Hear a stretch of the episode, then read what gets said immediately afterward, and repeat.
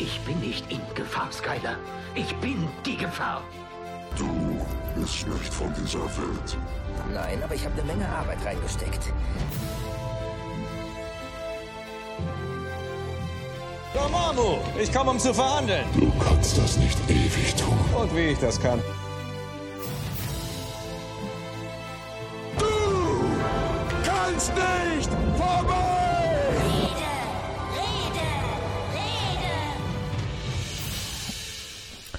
Neues Jahr, neue Serienrepublik. Herzlich willkommen wieder zurück. Äh, Nach dem Jahresrückblick im Dezember haben wir unsere erste Sendung in diesem Jahr mal wieder einem Film gewidmet. Am Mikro ist der Tim und ich habe das altbekannte Trio natürlich auch dieses Jahr wieder versammelt, um für euch wunderbare Folgen zu präsentieren. Ein herzliches Hallo geht nach Frankfurt an den lieben Olli. Hallo zusammen. Und gut ins neue Jahr gekommen. Äh, bestens könnte man fast sagen. Viel geböllert, viel geknallert oder gar nicht. Ähm, auf keinen Fall irgendwas geböllert. Das äh, hätte mich jetzt auch überrascht. Man kann ja auch auf dem Weihnachtsmarkt keine Böller kaufen.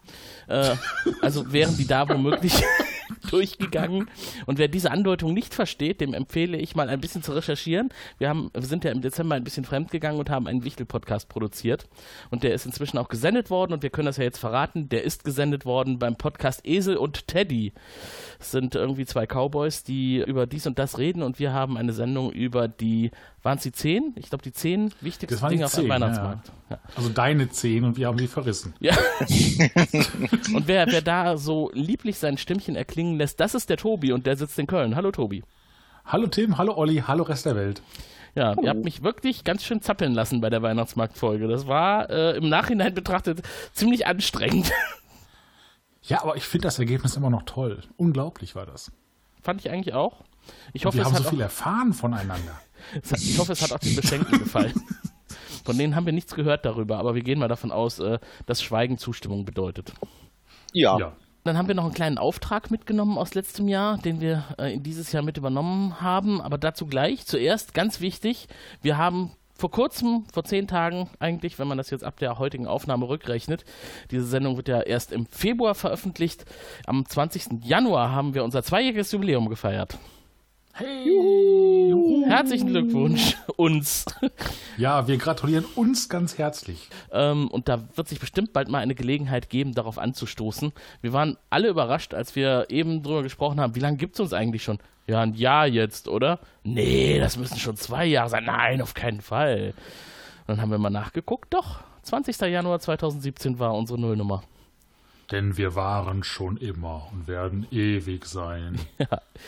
Und was haben wir nicht schon alles in den Äther rausgehauen? Äh, schaut am besten mal auf serienrepublik.de, da gibt es ja unsere Episodenliste oder in eurem Podcatcher, wobei da manchmal werden da ja die alten Folgen rausgelöscht. Wir haben über vieles gesprochen und wir haben im Dezember ja auch nochmal einen Jahresrückblick gemacht über unsere produzierten Sendungen und da könnt ihr euch auch nochmal inspirieren lassen.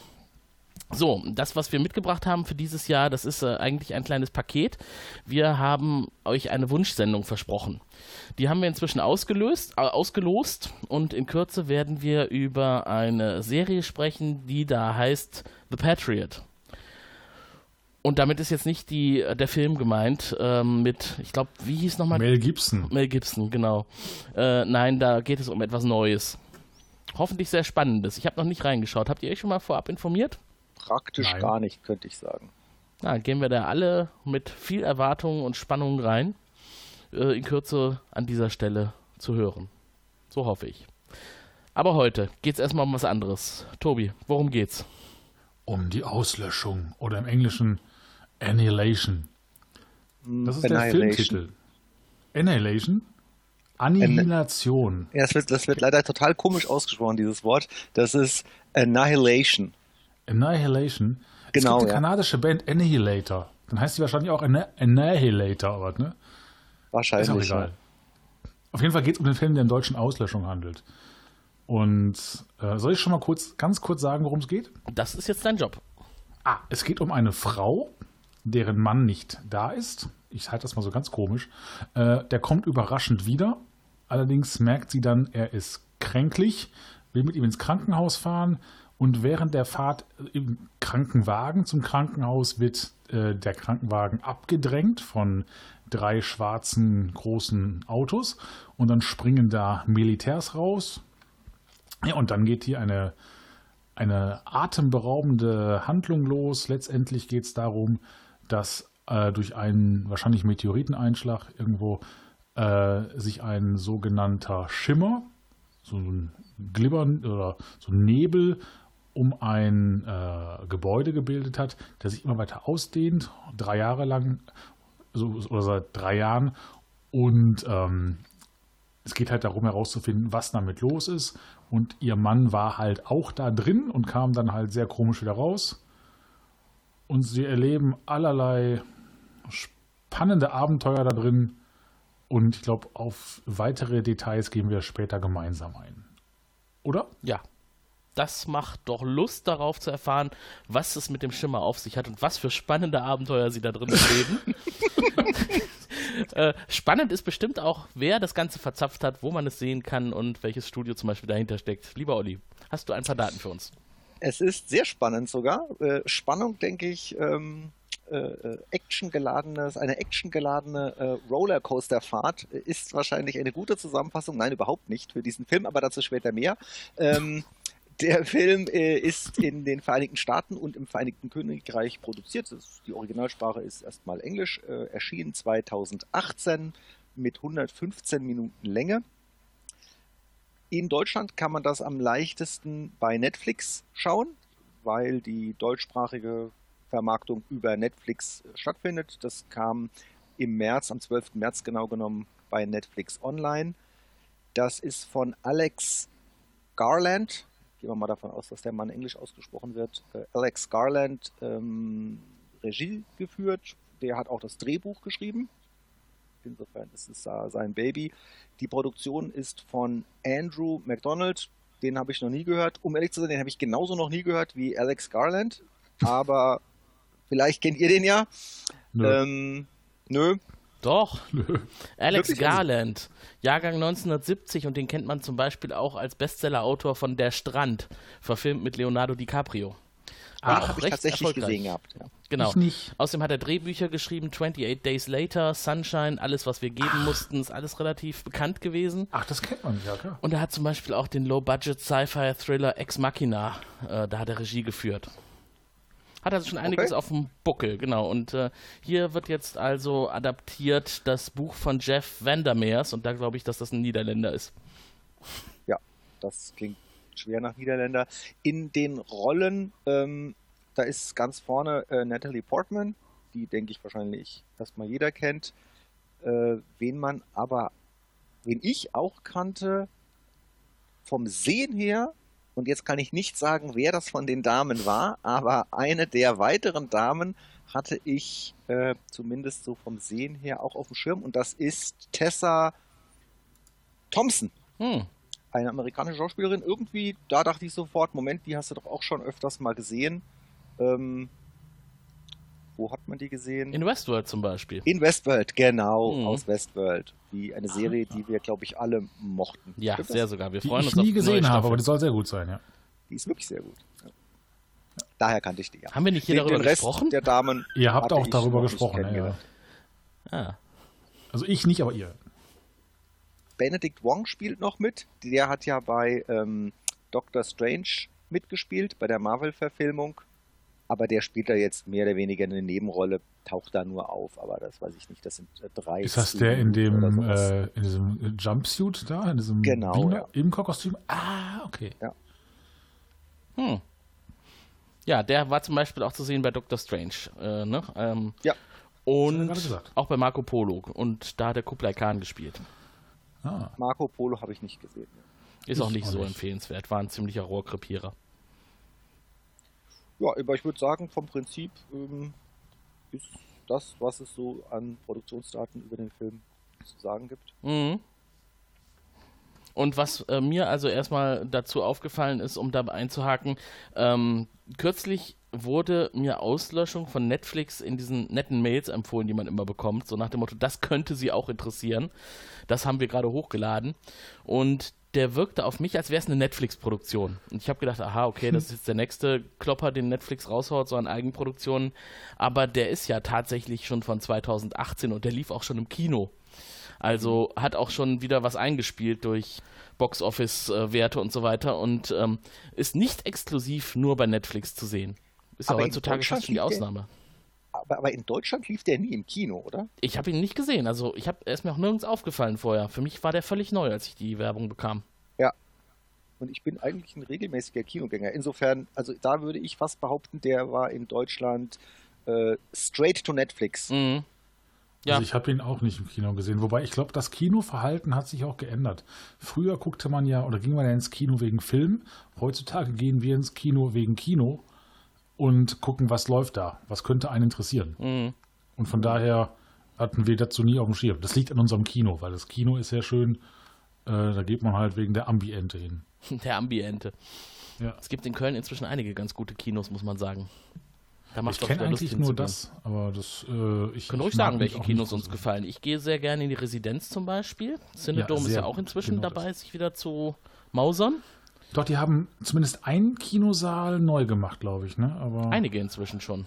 Echt einige, okay. Ja, Mhm. da war ich früher halt, aber Residenz gehe ich sehr gerne hin, ja. Und dann gibt es jetzt noch ganz neu dieses Kino mit den ähm, 3D-Sitzen, die sich bewegen während des Films. Auf Ja, dem Ring. Wie hieß denn das nochmal? D-Box heißt das. D-Box, richtig. Also, aber das verstehe ich nicht. Ich habe das ja getestet, ich habe das schon mehr als einmal getestet, weil ich beim ersten Mal oder nach dem ersten Mal dachte, okay, das ist jetzt vielleicht war der Film nicht geeignet dafür oder sowas. Aber Mhm. also man, man schaltet das, ich, habe das jetzt jedes Mal in der, in der irgendwo in der Mitte des Filmes abgeschaltet, weil das nervt wie Sau. Ja. Also es ist nicht immer passend. Also mich hat es zum Beispiel beeindruckt bei Star Wars. Da habe ich äh, diesen D-Box jetzt ausprobiert und ähm, wenn die durchs Weltall gleiten, also so Schwerelosigkeit, da ist das super. Da bewegt sich der Sitz so ganz langsam hin und her und man hat wirklich auch das Gefühl, man schwebt. Aber wenn das so Kampfszenen sind, das ist ein bisschen anstrengend. Oder stell dir vor, es wird ein Auto gezeigt, was über eine Ruckelpiste fährt. Und dann sitzt du-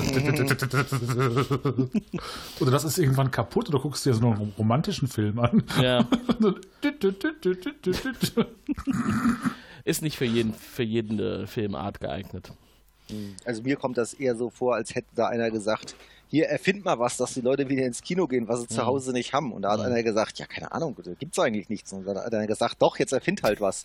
Und dann hat er gesagt, na gut, dann mache ich halt einen Sitz, der wackelt. Und dann hat er gesagt, ja, dann haben wir doch was, also hau rein.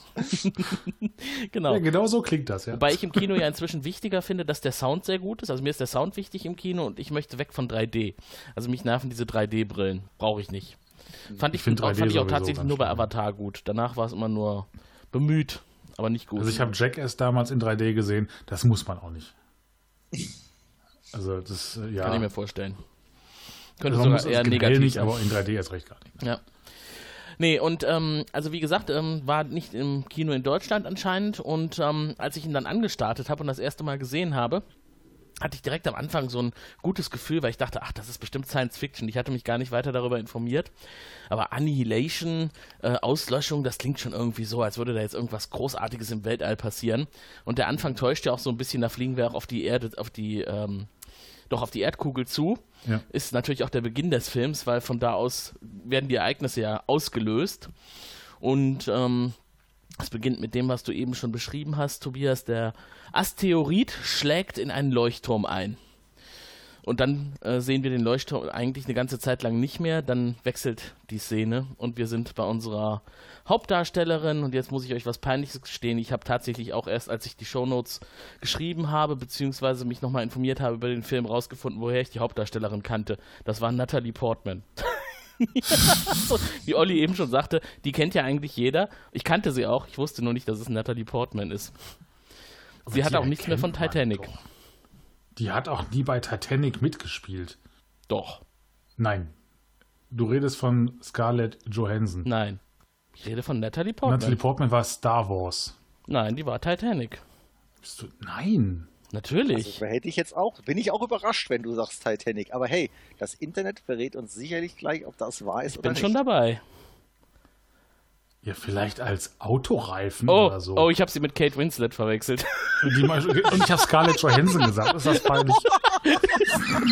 Ich wollte nichts sagen, um ehrlich zu sein, weil ich dachte, okay, also wenn du jetzt noch, wenn du jetzt noch einen Namen ins, ins, in den Ring wirfst, dann ist die Verwirrung komplett hier. Heide Keller hat da mitgespielt. Sind sie nicht alle irgendwie gleich, diese Schauspielerin? äh, nein. Okay, komisch. Wie komme ich jetzt. Also, naja, gut, ist ja auch egal. Ich kannte sie auf jeden Fall. Amidala. Padma Amidala aus Star Wars. Genau, Padma. Ach Gott, endlich habe ich sie richtig einsortiert. Königin im ersten Teil. Ja, genau, jetzt sehe ich sie aus ganz anderen Augen. Das ist ja so eine gewählte Königin, ne, die immer nur eine gewisse Amtszeit hat. Genau, ja. Hm. Deswegen kann sie ja dann Komisch, später auch Jedi-Kämpferin werden. Und sich von Darth Vader schwängern lassen. So, ja, jedenfalls. Ja, aber genau. Genau, und bei der starten wir dann und jetzt kommt was direkt zu Anfang schon, was mich den ganzen Film über sehr gestört hat und da wollte ich euch mal fragen, wie ihr das gesehen habt. Wir haben ja eigentlich permanent über immer diese Rückblenden. Und ich glaube, Ja. wir haben auch schon mal drüber gesprochen, dass das ja ein notwendiges Stilmittel ist, wenn man nicht am Anfang erstmal die ganze Vorgeschichte erzählen möchte. Ah, es ist schon irgendwie nervig, oder? Ich fand das anfangs auch ein bisschen nervend. Aber irgendwann habe ich halt gemerkt, es gibt dauernd Rückblenden. Hm. Und die waren ja auch vom Stil her so, dass man erkennen kann, es ist eine Rückblende. Bei einer Situation, ich habe vergessen welche, dachte ich so, äh, warte mal eben. Nee, ach nee, das kann ja nur eine Rückblende sein. Hm. Aber im Gegen. Ich finde, das Problem an der Stelle ist, also ich finde jetzt auch, dass irgendwie ist es schwierig in dem Film, weil der Film an sich ist ja zumindest in weiten Teilen eher langsam und diese Rückblenden sind halt noch langsamer. Und Ja. ich finde, in einen langsamen Film so Elemente einzubauen, die dann sich, also ich finde, nicht nur langsam, sondern auch langweilig anfühlen. Deshalb, ich find, glaube, das ist das, was diesen faden Beigeschmack dieser Rückblenden in dem Film erzeugt. Hm. Das ist interessant. Also, das hatte ich tatsächlich gar nicht. Ich fand den Film sehr entspannt. Auch, und auch also positiv entspannt. Ich fand den überhaupt nicht Das langweilig. passt ja zu dem, was Olli sagt. Der Nein, Film war eigentlich ich- langsam. ich fand den Film auch nicht langweilig. Ich fand den Okay. Film, nein, nein, ich fand den Film an sich äh, überhaupt nicht langweilig. Ich fand ihn aber langsam Mhm. in der Erzählweise und die Rückblenden, die fand ich langweilig. Die Rückblenden habe ich, mir, hab ich mir, mir immer gewünscht, dass jetzt die Story weitergeht. Dass ich, weil die an Mhm. sich, die Story ist super, super faszinierend, super, die ist auch spannend. Und dann kommen diese Rückblenden und man denkt so, ja, jetzt sammelt hier nicht so irgendwann hier, ich will wissen, wie die Story weitergeht. Also, also ich finde nur diese Kombination aus langsamer Erzählweise mit Rückblenden, die einen eher rausreißen aus der eigentlichen Story und Mhm. die dann noch langweilig erzählt sind. Deshalb, deshalb, deshalb habe ich mich bei diesen Rückblenden nicht so richtig drüber gefreut, sondern eher gedacht, so wann geht das jetzt mit der richtigen Story weiter. Ah, okay. Ja, es war halt einfach notwendig, um den Background herzustellen, aber es war, äh, ich war auch immer froh, wenn sie vorbei waren. Ähm, wobei ganz am Anfang weiß man ja eigentlich quasi schon direkt, dass es eine Rückblende ist, weil da sitzt sie ja äh, in einem Untersuchungsraum und um sie herum hinter den Glaswänden stehen irgendwie zig Dutzend Leute, die zuschauen, wie sie befragt wird. Und da ist einem natürlich schon klar, das ist jetzt irgendwann in der Zukunft oder äh, es betrachtet die Ereignisse in der Vergangenheit und die werden wir wohl gleich zu sehen kriegen. Und äh, da wird zum Beispiel schon angedeutet, was ist denn eigentlich mit deinem übrigen Team passiert? Wer ist denn da alles tot und, und wer, was ist mit den Leuten passiert? Und da habe ich schon zum ersten Mal so gedacht, oh, was ist denn da passiert? Das ist die einzige Überlebende aus einem Team anscheinend. Man weiß ja Ja. ansonsten noch nicht viel mehr.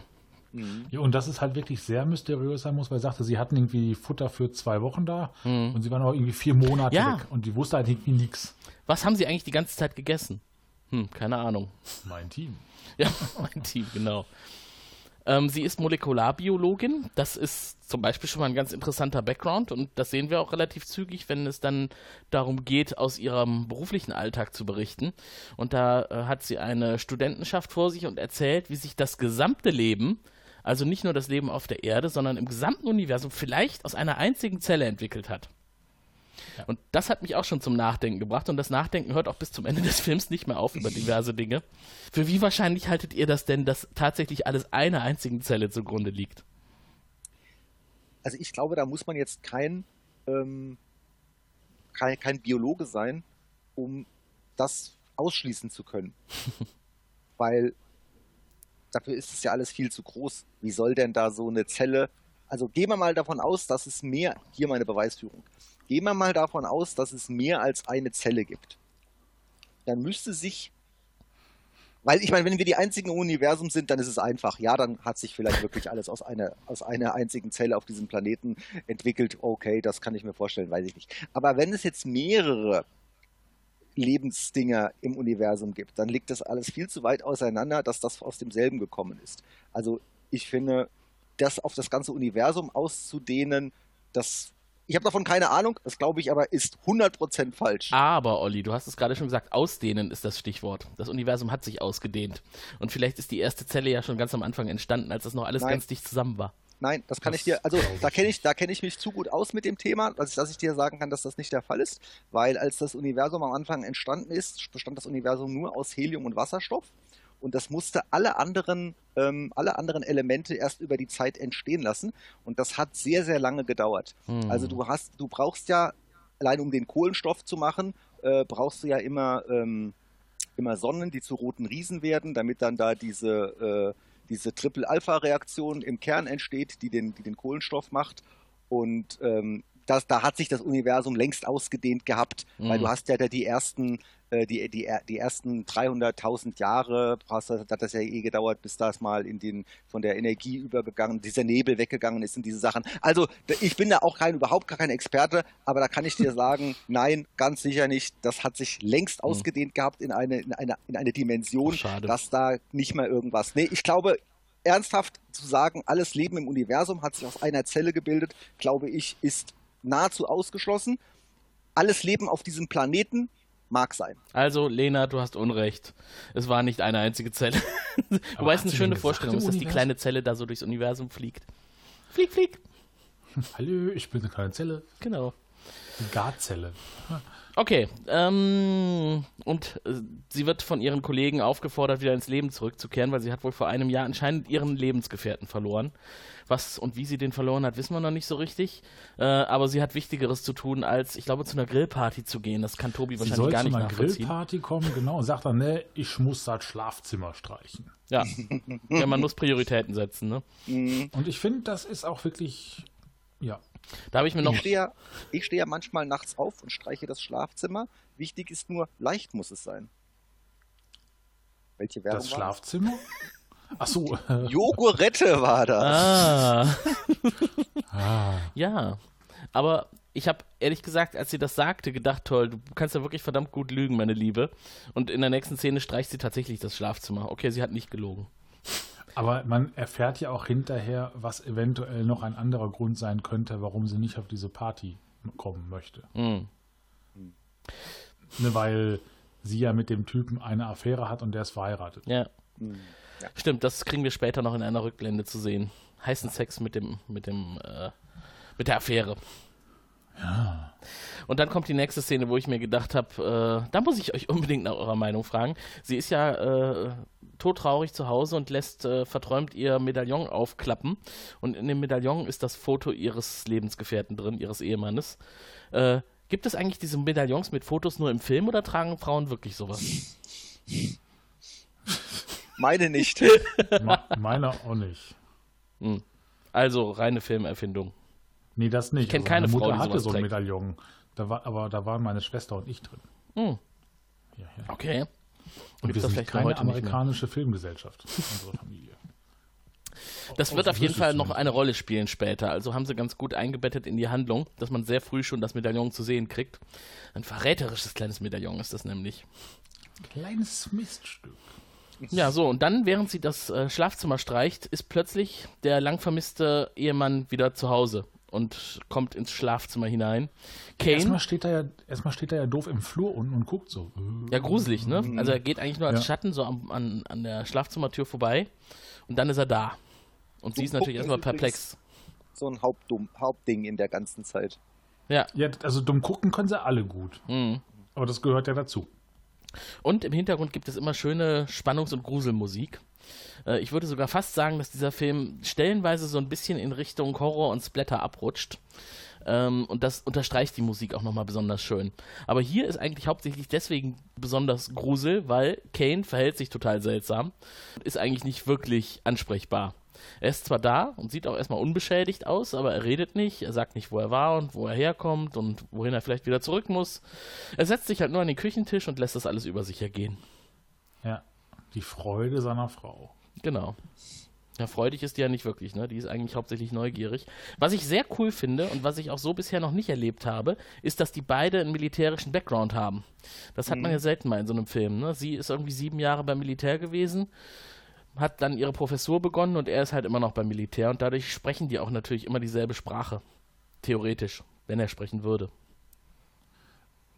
So mit Ja. Einsätzen. Da fragt sie ihn ja auch, wo warst du denn? Afghanistan, Pakistan? Welche Sprache hat man da gesprochen? Farsi äh, und was weiß ich nicht. Und das kann er ja alles nicht beantworten und das macht sie natürlich höchst skeptisch. Das macht auch den Zuschauer skeptisch. Ja.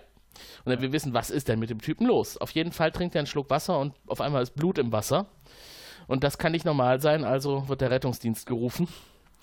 Und dann wird er abgeholt. Und sie fährt mit. Richtig. Was dann noch recht spannend ist, während der Fahrt zum Krankenhaus, die ja recht rasant ist, äh, ist plötzlich eine Verfolgungsjagd entstanden. Das hat, hat Tobi ja eben schon gesagt. Ähm, und der Fahrer des Rettungswagens fragt einfach nur, haben Sie eine Eskorte bestellt? Also ob das sowas ist, was man halt machen kann, ne? Ja, ja.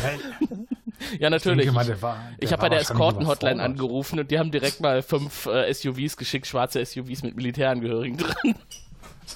Ja, die, die wussten ja zuerst nicht, was da los ist. Und ich sag mal, das ist halt wahrscheinlich einfach so eine Frage, um halt auch so ein bisschen Lockerheit da reinzubringen. Hm.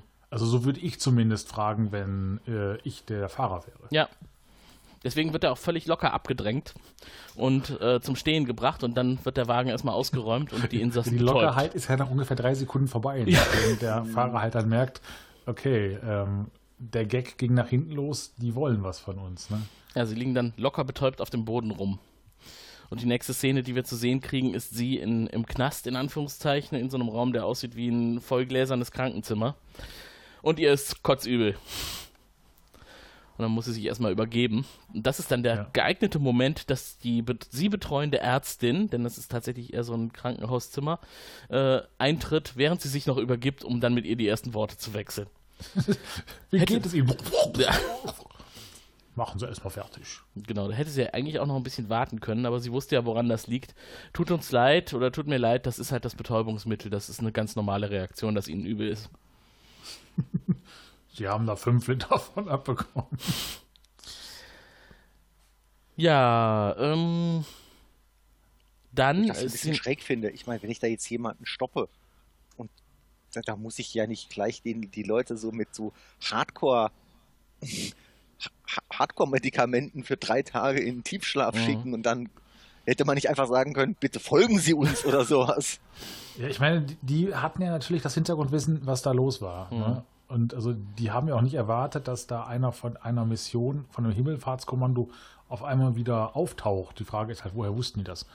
Und je nachdem, die wissen ja auch nicht, hat er irgendwelche äh, ansteckenden Krankheiten oder so oder was weiß ich.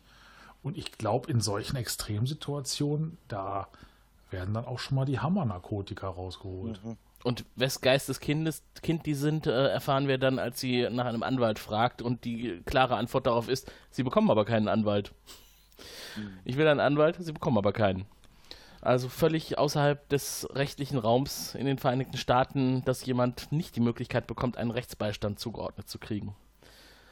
Sehr ungewöhnlich und lässt auch schon erahnen, dass da mehr hintersteckt und dass das ziemlich übel ist, wo sie da reingeschlittert ist. Ja.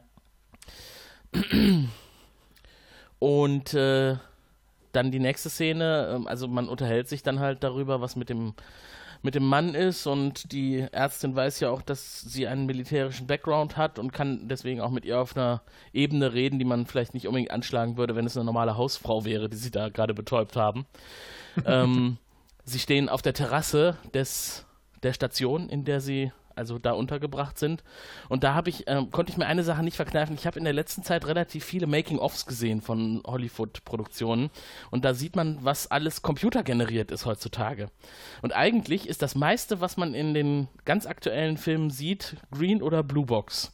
Und alles, was so etwas spezieller aussieht, wie zum Beispiel diese geile Station, die da auf ihren Stelzen steht und höchst futuristisch aussieht, wahrscheinlich stehen die einfach nur in einem grünen Raum und um sie herum wird das alles computermäßig erzeugt. Okay. Ist ein bisschen schade, wenn man das im Hinterkopf hat und sich nur darauf konzentriert, dann denkt man auch die ganze Zeit, irgendwie ist ja alles nicht echt. Mhm. Aber es ist wenigstens gut gemacht. Und das war mir da wieder aufgefallen, weil so ein Gebäude, das gibt es natürlich nirgendwo. Während dann auch noch permanent Militärhubschrauber drumherum fliegen. Ähm, was ich aber sehr praktisch fand, sie hat ja dann die Möglichkeit, aufgrund ihres Backgrounds und auch ihrer Studienrichtung, dass sie halt Molekularbiologin ist, in dieses Frauenteam reinzurutschen. Zufällig wird gerade in dem Moment, wo sie da aufschlägt, in dieser Station, ein Frauenteam zusammengestellt. Wie passend. Vielleicht noch, vielleicht noch, vielleicht noch vorher. Äh, man merkt auch relativ schnell, dass sie ja nicht wirklich eine Gefangene ist. Mhm. Äh, Ihr wird zwar der Anwalt verweigert, aber im Gespräch äh, kriegt sie dann halt dann auch die Information, worum es denn tatsächlich geht. Mhm. Und ähm, wie gesagt, als wirklich reine Kriegsgefangene oder äh, naja, wie auch immer Gefangene, äh, wird die wahrscheinlich einfach nur in irgendeiner Einzelzelle äh, hätten sie drin gelassen, damit sie da verreckt. Also von daher, die, also man merkt halt schon, das ist eine Regierungsorganisation, sehr wahrscheinlich, die aber jetzt hier nicht auf, keine Ahnung was, irgendwelche illegalen Machenschaften aus ist, sondern naja, sie halt als Kollateralschaden quasi mitgenommen hat. Also sie erfährt es ja auch, während sie da auf der Terrasse steht. Genau. Ne? Dann Also sieht sie es ja auch live. Ja. Was Sache Und da ist. muss ich sagen, da, jetzt kommen wir mal ganz kurz von der Handlung weg. Ich finde das optisch sehr schön Ja. gemacht. Ich fühlte mich auch äh, mehrmals, Olli hat es ja auch vorhin schon mal erwähnt, an äh, Doctor Strange erinnert. Mhm. Äh, diese äh, sch- verschwimmenden, schwabbelnden Farben. Mhm. Also optisch hat mich der Film auf ganzer Länge sehr angesprochen. Ich fand das sehr ästhetisch. Also dieser Blick auf den Schimmer, das ist ja eigentlich ein Gebiet, das sich immer weiter ausdehnt und das sich halt nach außen abgrenzt durch so einen farbigen, verwaschenen Horizont. Mich hat das sehr erinnert an einen Ölfilm auf einer Wasserfläche. Ja, so halt eine senkrecht gestellt. Das stimmt, ja. So sah das im Grunde aus. Und vielleicht war es das auch. Dann war es ein sehr einfacher Effekt, aber sehr wirkungsvoll. Ganz genau. Und woran mich dieses, äh, dieses Konzept noch erinnert hat, dass wir hier etwas haben, was sich immer weiter ausdehnt und was anscheinend alles frisst um sich herum. Unendliche Geschichte, das Nichts. Stimmt. Hat äh, Ja. schon irgendwie eine Parallele für mich bedeutet, nur dass in der unendlichen Geschichte, gut, da, wer da reingeht in das Nichts, der ist auch weg. Ähm, hier wissen wir noch nicht so richtig, was passiert. Wir sind ja noch nicht drin. Wir erfahren aber schon, dass in der Vergangenheit einige Teams da reingeschickt wurden, um das zu untersuchen. Und nicht nur Menschen, auch Tiere, anscheinend mit Kameras oder Maschinen. Der Kontakt ist immer abgebrochen und eigentlich ist keiner zurückgekehrt. Richtig. Und man weiß nicht, was da los ist. bis halt dann ihr Mann wieder rauskam. Ne? Genau. Und ja, offensichtlich sie ja auch, was man von vornherein ja auch wusste. Ansonsten hätte man ja äh, nicht äh, befragen können vorher. Ja. Das ist aus meiner Sicht ja so ein bisschen unlogisch. Ich meine, das muss so sein, sonst wird der Film nicht funktionieren, aber ich finde es so ein bisschen unlogisch. Also, warum schickt man denn da immer so vereinzelte Deppen rein, wartet einen Monat und sagt dann so, oh, die sind wohl nicht mehr ra- rausgekommen, die sind wohl tot. Die nächsten bitte. Also ich, also die nächsten bitte, schickt nochmal fünf rein oder so. Also ich meine, so eine Geschichte, die offensichtlich jenseits von jeglichem ist, was wir jemals auf unserer Welt so erlebt haben. Also wirklich so muss außerirdisch sein, also wirklich so von der Tragweite her noch nie da gewesen. Hm. Dass man da nicht so vernünftig militärisch vorgeht und versucht, Brückenköpfe einzunehmen und zu halten. Also, weißt du, Leute reinschickt, zehn Meter da hinten ein Vorbauen lässt. Mhm. Leute dann aus dem Vor raus, das man da drin errichtet hat. Die, äh, also so ein Vorgehen, das wäre doch logisch. Kein Mensch versucht, äh, ich meine, als die, als die Alliierten äh, 1900 äh, im Zweiten Weltkrieg, wann das auch immer war, Mhm. D-Day, 45. war das 45? Nein, oder? Ja.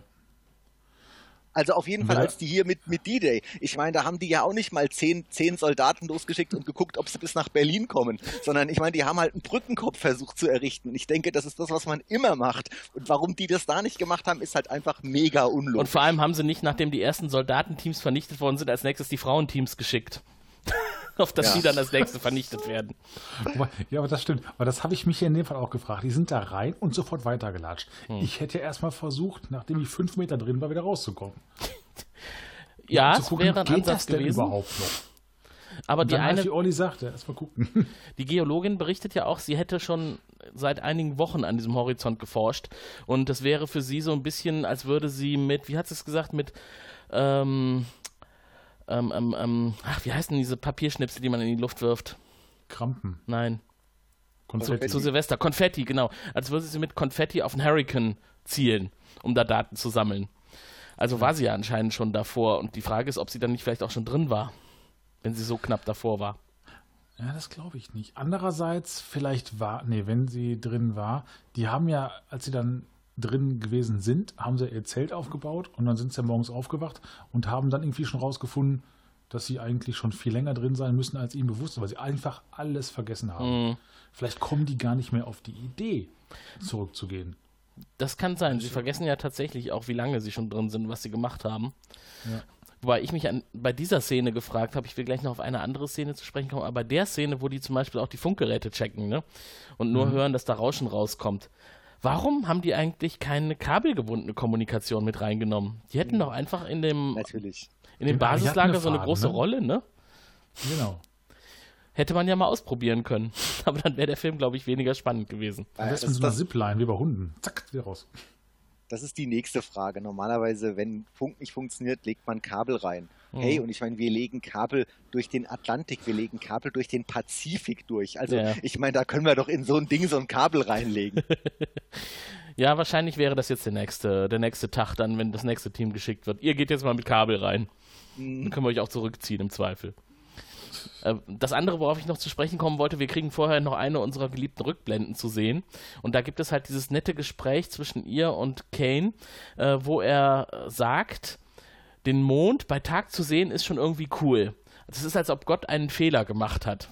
Und dann fangen sie halt an, sich so ein bisschen rumzukabbeln und äh, sie sagt halt, Gott macht doch keine Fehler und er sagt, klar macht er welche. Ähm, und dann kommen sie am Ende darauf irgendwie äh, zu Rande, dass sie sagen, du weißt aber schon, dass er gerade zuhört, oder? Und das ist für mich wieder so, ein, so eine Richtung, die auch dieser Film versucht einzunehmen, dass er möglichst viele Ansatzpunkte liefert, über die der Zuschauer nachdenken soll. Wir wissen ja noch gar nicht, wer hinter diesem Phänomen Schimmer steckt. Ob das jetzt Außerirdische sind oder Gott oder was auch immer, kann ja noch alles Mögliche sein. Oder vielleicht auch nur ein missglücktes Experiment, dass irgendein Satellit abgestürzt ist oder sowas. Ja.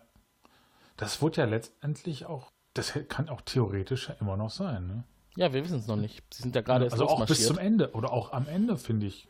Oder wurde das irgendwann definitiv gesagt, dass es halt wirklich außerirdisch ist?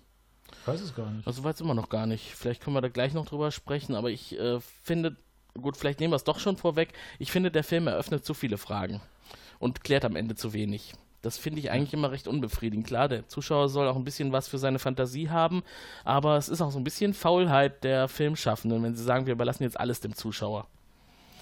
Und gerade was den. mag ich. Ja. Das mag ich sowieso nicht. Ja. Wenn ich einen Film sehe, will ich auch ein Ende haben. Ja. Und, und nicht irgendwie so, ja, jetzt kann natürlich noch und oh mein Gott, äh, die bösen Kreaturen wurden doch nicht ausgerottet. Hm. Die sind halt immer noch da und alle denken, alle supi und dann.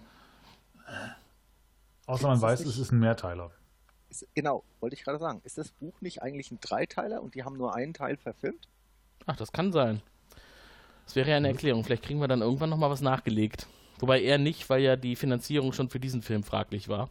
Ja, und die haben ja irgendwie 40 bis 50 Millionen Budget gehabt und haben 43 Millionen eingespielt. Mhm. Also, ich meine, vielleicht haben die jetzt letztlich doch ein bisschen Gewinn gemacht, aber ich weiß nicht, ob da das so, so, so rentabel war, dass sie da gleich nachlegen wollen. Mhm. Ja, ja, ich finde auch, dass der Film äh, so fragentechnisch, nichts gegen Fragen aufwerfen, das ist schon in Ordnung, aber man kann jetzt nicht irgendwie so nur 100 Fragen aufgeworfen haben, davon keine beantwortet haben und jede Frage kann 17 mögliche Antworten haben und man hat gar keine Ahnung, welche davon richtig oder falsch ist oder wie auch immer und Mhm. man steht einfach mit so einer riesigen Latte an Fragen da, also Mhm. Ja. Das ist tatsächlich so. Ähm, da decken sich übrigens unsere Meinungen auch mit denen einiger Kritiker, die sich diesen Film äh, vorgenommen haben. Es gibt da ein, eine Filmkritik, die möchte ich an der Stelle jedem mal ans Herz legen. Die Serienjunkies auf serienjunkies.de haben eine sehr gute Kritik über den Film geschrieben.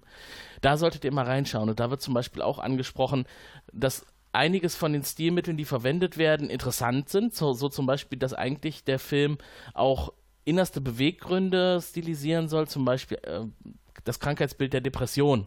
Finde ich ganz interessant, gerade so diese Jagd durch den Dschungel und äh, die tiefgründigen Gespräche, die geführt werden und dass man ständig im Grunde auch mit der Einsamkeit konfrontiert wird und sie in sich selbst zurückgezogen sein. Das haben wir dann gerade am Ende noch sehr stark im Vordergrund. Das ist schon ein Hinweis darauf, aber das macht den Film natürlich auch etwas steif und unorganisch. Auch dieses rückblickende, was man immer wieder hat, rückblickende Befragungen zum Beispiel, das macht es kompliziert, dem Haupthandlungsstrang zu folgen. Und das deckt sich auch mit meiner Meinung, hatte ich ja schon gesagt. Das macht es nicht unbedingt leichter. Was ich aber sehr lustig finde und was sehr leicht ist am Anfang, als sie losziehen Richtung Schimmer, da sehen sie für mich aus wie die Ghostbuster-Frauen. ist euch das auch aufgefallen, als sie da mit ihren Rucksäcken losziehen und ihre Waffen in der Hand, dann zeigt man sie ja so von hinten und das sieht ein bisschen aus wie dieses Pressefoto, was äh, rausgebracht wurde, als der, der letzte Ghostbusters-Film Ja. veröffentlicht worden ist mit den Frauen in den Hauptrollen. Mhm. Ja. Was ich mich an der Stelle gefragt habe, warum nur Frauen? Also jetzt, ich finde Frauen super. Ich finde auch, die haben das toll gemacht und ich glaube, ein Mann hätte auch nur gestört. Aber warum in dem Fall? Hätte man da keinen Mann einfach nur als Kanonenfutter mitschicken können? Oder war das jetzt tatsächlich ein äh, bewusstes Gender-Ding? Das erste Team hatte ja äh, reine, eine reine Männertruppe und wir kriegen ja auch Männer noch zu versagt, sehen, ne? über Also die wir gleich daher wahrscheinlich noch sprechen werden. Haben sie dann wahrscheinlich gedacht, ja, schicken wir mal Frauen rein, die machen es besser. Ja. Womit sie auch recht haben. Also Ja, die Männer, die wir zu sehen kriegen, sind äh, etwas knuspriger als vorher. Ja, über, Knusprig. übergart. Genau. Viel Röstaromen. So, aber wir waren eigentlich an der Stelle, wo sie im Camp aufwachen. Und als sie im Zelt erwacht, habe ich echt gedacht, für mich war das so ein Moment, oh, jetzt ist sie allein. also alle anderen sind weg und ihr Zelt ist alleine, sie kommt raus und keiner ist mehr da. Mhm. So ein Film hätte es auch sein können. Ja. Ja. Und damit haben sie auch ein bisschen gespielt, weil sie bewegt sich ja dann so ein bisschen durch die Umgebung und die anderen sind alle gar nicht zu sehen. Und sie weiß Ja. noch nicht so richtig, wo sie ist und muss sich orientieren und dann sieht sie halt das erste Mal auch den Schimmer von innen und alles wirkt so ein bisschen seltsamer, ein bisschen organischer. Und dann plötzlich äh, hört man halt die Ladies im Hintergrund sprechen. Ah, bist du auch endlich aufgewacht? Und dann wird klar, ihr Zelt stand halt nur so ein bisschen abseits. So, und dann kommt eine Sache, da äh, war ich mir überhaupt nicht sicher, ob das funktioniert. Dieses Berechnen, wo ist eigentlich Süden? Funktioniert das?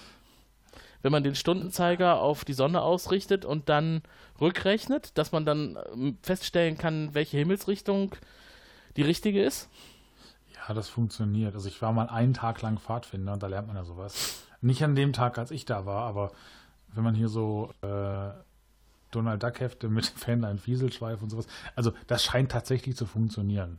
Ich habe immer nur gelernt, ah, du Ich habe das tatsächlich bei der Bundeswehr gelernt, ja. Ah, Also Ansonsten kann man auch auf. Bäume gucken. Je nachdem, da wo es schimmelig ist, ist Norden. Mhm, genau. die ja. Wetterseite. Aber das funktioniert nicht immer, weil in manchen Gegenden kommt das Wetter auch von unterschiedlichen Richtungen. Oder wenn du in der Wüste bist, hast du sowas ja auch nicht. Mhm. Ja, das Also stimmt. keine Bäume. Also, der Film liefert also auch interessante Tatsachen, um sich in der Natur zurechtzufinden. Äh, was ich interessant finde, und ich weiß gar nicht, habt ihr das eigentlich bei der Recherche rausgefunden, wo der Film gedreht worden ist? Ist der zufällig in Kanada gedreht worden? Oh, keine Ahnung. Könnte aber sein, weil für mich ist das immer so ein Zeichen, wir drehen in den kanadischen Wäldern, wenn ich diese bekannten Stargate-Flechten sehe, die an, von den Bäumen runterhängen.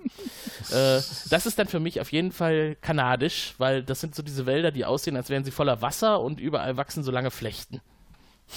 Okay. Gibt es bestimmt auch noch woanders, aber meistens stellt sich dann die Vermutung als richtig heraus, das ist mal wieder eine Region, in der gerne gefilmt wird von kanadischen Studios. Da ist ja auch genug Platz. Ne? Gerne auch Stargate.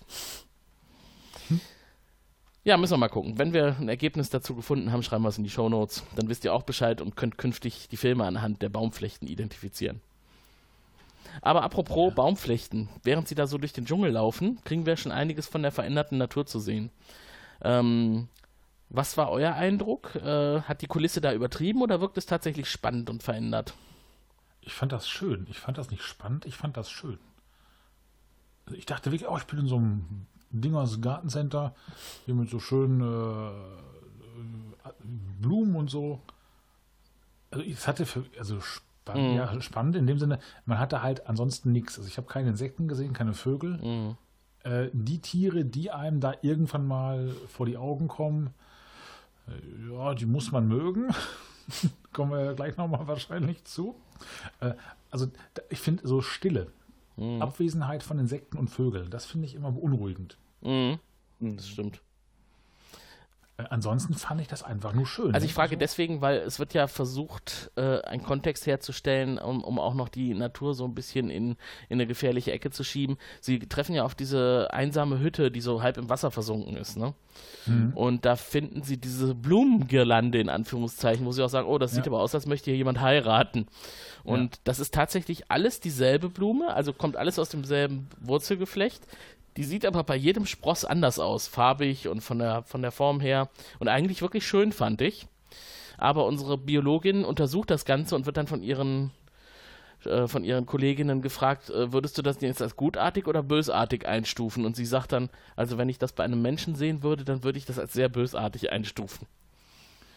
Das fand ich einen tatsächlich sehr interessanten äh, Satz, weil das war so wirklich Horror, aber hintenrum. Ja, Ne? Nach dem Motto, es ist augenscheinlich wunderschön, aber hintenrum wird gesagt, das kann einfach nur, oder vielmehr, das ist tatsächlich böse. mhm. Der Wolf im Schafspelz oder so. Ja, wenn man, man- bis zu dem Moment halt ja wirklich nichts noch Böses, denkt, ne? eigentlich ist es sehr schön, wie sie das da zurecht gemacht haben. Diese ganzen Farben und ich nehme mal an, die haben da mit Play-Doh-Knete, Baumstämme und so ummantelt, damit die ein bisschen farbiger wirken. und äh, keine Ahnung, auf jeden Fall denkt man auch, das ist ja alles eigentlich ganz nett. Und dann auf einmal, oh, es ist aber doch schon irgendwie bösartig und man weiß ja auch eigentlich noch nicht, wenn sich Natur so stark verändert, hat das nicht vielleicht auch Auswirkungen auf Menschen, die da durchlaufen, ohne Atemmaske und sowas? Ja. Das auf Und jeden was- Fall baut das auf jeden Fall baut alles diesen aus meiner Sicht doch sehr guten Spannungsbogen auf. Ich meine, wir haben es schon gesagt, letztlich werden leider diese Fragen nicht so richtig beantwortet. Aber beim Gucken des Filmes, da fesselt das einen ja dann schon so, Mhm. weil das ist optisch gut gemacht, sieht, hatten wir ja schon festgestellt. Und dann dazu diese, diese, diese ganzen Fakten, die die so erkennen, sehen und, und, und die, dann stellen sich diese ganzen Fragen. Also das finde ich, das hat mir sehr gut gefallen. Ja, und auch was dann kommt, diese Hütte, da geht ja eine rein und es ist ja äh, ungeschriebenes Gesetz. Wenn jemand alleine in eine gruselige Hütte reingeht, muss irgendwas passieren. Aber es ist ja nicht, während sie drin ist und das finde ich viel gruseliger. Ja, es ist, als sie wieder rauskommt klar. und eigentlich sagt, in der, ne? genau, alles gut, aber auch das Hier ist keiner. klar, dass dann was passiert. Was dann letztendlich passiert. Also ich persönlich habe gedacht, da ist dann irgendwie so ein, keine Ahnung, ein Zombie-Unhold. Ja, ja. Und dann geht wirklich der Splatter los, ne? ja.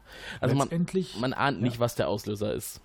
genau, letztendlich ist es, ich sag mal, nur ein Krokodil. Mhm. Was Aber großes. Mehr, ein großes und ein bisschen mutiert. Mhm. Also was nicht mehr so ganz dem äh, klassischen Krokodil entspricht, aber jetzt auch nicht so spektakulär. Aber, äh, aber ähm, effektiv. Es war schon ein ganz schöner Schreckmoment. Also tatsächlich, eigentlich ist die Stimmung ja in Ordnung und sie kommen da raus und freuen sich, oh, wir haben Boote gefunden und hier ist auch niemand und alles ist in Ordnung. Und sie steht in der Tür und äh, will eigentlich zur Truppe zurückkehren und da wird sie von hinten gepackt und in die Hütte geschleudert. Schreit natürlich und alle laufen hin, um zu gucken, was los ist. Die halbe Hütte ist voller Wasser. Und dann müssen sie erstmal in das Wasser und versuchen sie zu retten. Und sie sagt halt schon, etwas hat meinen Rucksack gepackt und hat mich reingezogen. Ja. Sie hat es ja überlebt. Und sie kommen auch dann raus aus der Hütte, aber auch, auch in der quasi dann abschließenden Szene, während ich glaube, es ist Lina oder Lena noch in der Hütte stehen bleibt und auf das Wasser schaut, ne? Habt ihr auch gedacht, jetzt kommt definitiv was aus dem Wasser, wenn sie alleine in der Hütte ist? Genau, und zwar so eine Ja. Kraken, Ja. Oktopus-Hai-Zombie-Monster. Mhm. Da hätte ich jetzt mit gerechnet. Irgendwie sowas. Also wir haben das Krokodil ja noch nicht gesehen. Aber wir sehen es dann später, weil sie äh, zieht sich dann auch aus der Hütte zurück und dann sehen sie aus der sicheren Entfernung, in Anführungszeichen, so 20, 30 Schritte entfernt, wie dann ein weißes Krokodil aus der Hütte hervorschlappt und sich von da ins Wasser gleiten lässt und ziemlich schnell auf sie zukommt. Ja. Und das ist auch Und sehr schnell dann an Land. Und sie ballern mit allem, was sie haben, auf das Viech und das gibt nicht den Geist auf. Es Ja, das ist, sehr halt eine schnell Panzerechse, ne? und gefährlich. Ja. Ja. Aber sie erledigen es dann ja halt doch und äh, gucken sich dann auch mal die, die Schnute von dem Ding an und merken dann da auch, die Zähne sind irgendwie komisch. Ja. Irgendwie konzentrisch angeordnet. Also von der Mutationsart, ähnlich wie es auch in diesen Blumen da gewesen ist. äh, Leicht symmetrisch oder sowas. Ne? Also halt alles andere als normal. Halb Krokodil, halb Hai. Hm. Hi, ja. Ja, genau, Haigebiss haben sie auch Ja. gesagt, genau. Dieses Revolvergebiss, was Haie haben. Ja. Und halt ganz schön kugelfest. Da mussten sie schon einiges draufballern, bis es endlich tot war. Und die haben schon ganz kräftige Maschinengewehre da, ne? Le letztlich ist es ja die Hauptdarstellerin, äh, die Natalie Portman Lena, die äh, so nicht ablässt und da, ich weiß nicht, Mhm. ganzes Magazin. Ja. Was ich sehr lustig finde, ist, als sie das Gebiss untersuchen, ne, da muss ja eine von denen das Maul quasi aufreißen und nach oben ziehen, damit sie da schön untersuchen können und ihre Proben ziehen können. Und Ja. irgendwann sagt sie dann, seid ihr jetzt langsam mal fertig? Das ist nämlich ganz schön schwer, während sie da halt mit voller Kraft an dem Kiefer zieht. Und als sie dann halt bestätigen, ja, wir sind fertig, lässt sie das los und dies, dieser Blick, der ist halt aus dem Maul raus. Die Kamera ist quasi in dem Schlund des Krokodils und dann klatscht das Kameramann. Maul halt einfach zu. Und dann machst du Patsch! Also richtig schwer klatscht es dann zu. Das fand ich irgendwie noch lustig. Das war so ein bisschen Slapstick an der Stelle. Und ich glaube, wäre das ein Männerteam gewesen, dann hätten die das mit einem Messer kaltblütig abgestochen. In einem, beim, beim Rangeln. Ja, und dann, dann kommt halt wieder so eine Rückblende und dann ähm, wird sie halt auch nochmal gefragt, ob das denn alles wirklich so, oder dass das halt alles so schrecklich da war und gruselig und alles so hässlich. Und dann sagt sie, nee, also eigentlich nicht. Es war teilweise auch sehr schön. Und dann sehen wir halt in so einem sehr niedrigen Tümpel auf moosigem Untergrund ganz klares Wasser und dann so Glasaale, ne? Noch so Blumen Ja. dabei. Und da habe ich auch gedacht, oh, das ist aber wirklich schön.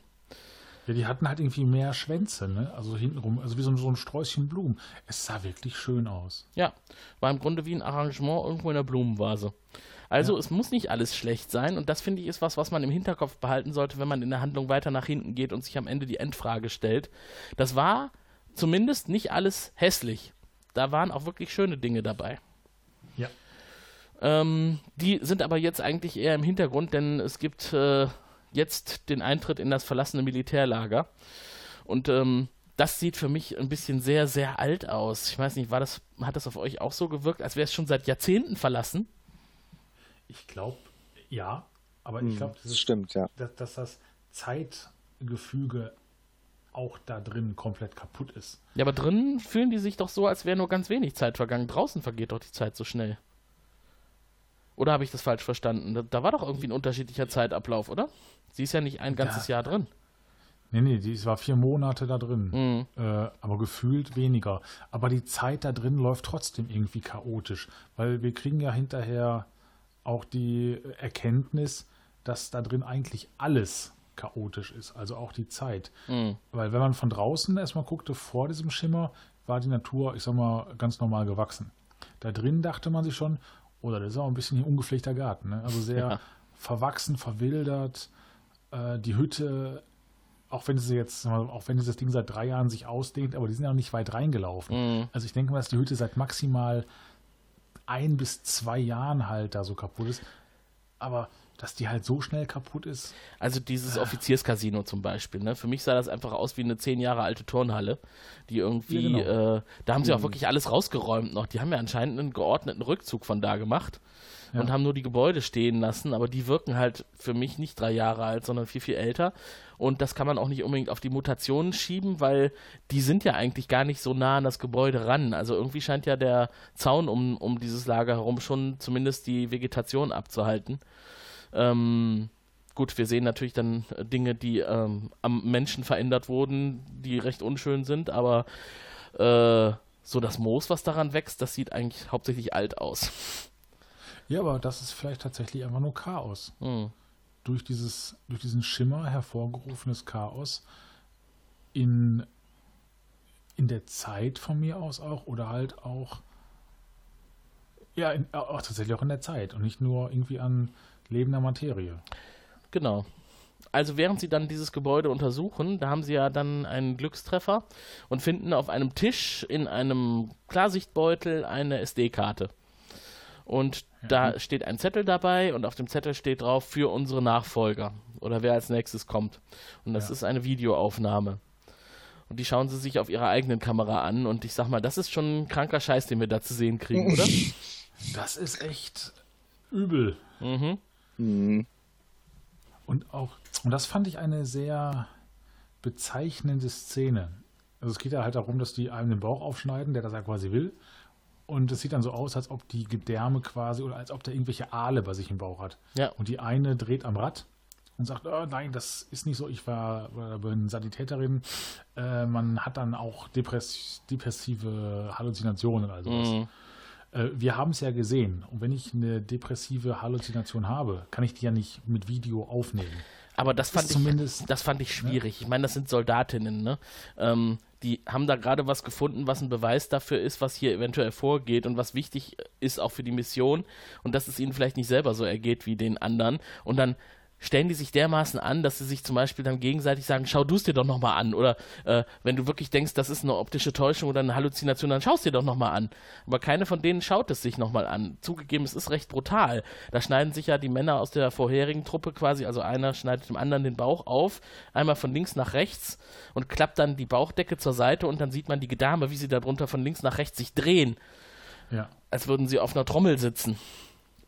Aber vielleicht wurden halt auch deren Gedanken oder deren Gehirne auch schon irgendwie, also jetzt von den Damen, mm. äh, schon negativ beeinflusst, dass die ja, halt das nicht mehr so militärische mm. Stärke haben. Ja. Und bei Lina ist es halt, der Typ, der Aufschneider, also der, der dem einen den Bauch aufschneidet, ist halt ihr Mann. Mm. Und das, ja, diesen Wortwitz konnte ich jetzt irgendwie äh, nicht vermeiden. Und außer der äh, Teamchefin weiß es ja halt auch keiner. Mm. Dass also ihr Mann zum einen in diesem einen der Vorgängerteams war. Ja. Und dass er tatsächlich jetzt der ist, der dem anderen gerade mal eben so den Bauch aufschneidet. Ja, wichtiger Hinweis, ja, genau. Und der, ich meine, der Bauchaufschneider, muss man jetzt fairerweise sagen, der hat ja drum gebeten, äh, irgendwie so. Also, ich meine, der, der weiß ja, dass mit ihm was nicht stimmt. Ich finde aber tatsächlich, dass man all dieses merkwürdige Verhalten durchaus immer mit diesem Einfluss des Schimmers auf die Leute erklären kann. Das finde ich irgendwo noch plausibel. Ich meine, das macht solche komischen Sachen, dieser Schimmer. Letztlich verwandelt sich ja eine dieser Frauen in einen Baum. Also ich sag mal, wenn man Menschen in Bäume verwandeln kann, mhm. dann finde ich es wirklich plausibel, dass man sich auch einfach komisch verhält. kann man, glaube ich, daraus ableiten, wenn man sich in einen Baum verwandelt. ich weiß ja nicht, wie es bei dir so ist, aber, ähm, aber wir kriegen, bevor es zum Baum geht, noch was anderes zu sehen im Schwimmbecken des Offizierscasinos. Übrigens ganz schön krass groß, oder? so, das ist ja quasi, quasi schon ein Schwimmbad für einen kleinen Stadtteil, was sie da eingebaut haben in dieses eigentlich ja, ja Feld, äh, Feld, auf, in diese Feldinstallation. Ähm, ja. Das ist leer.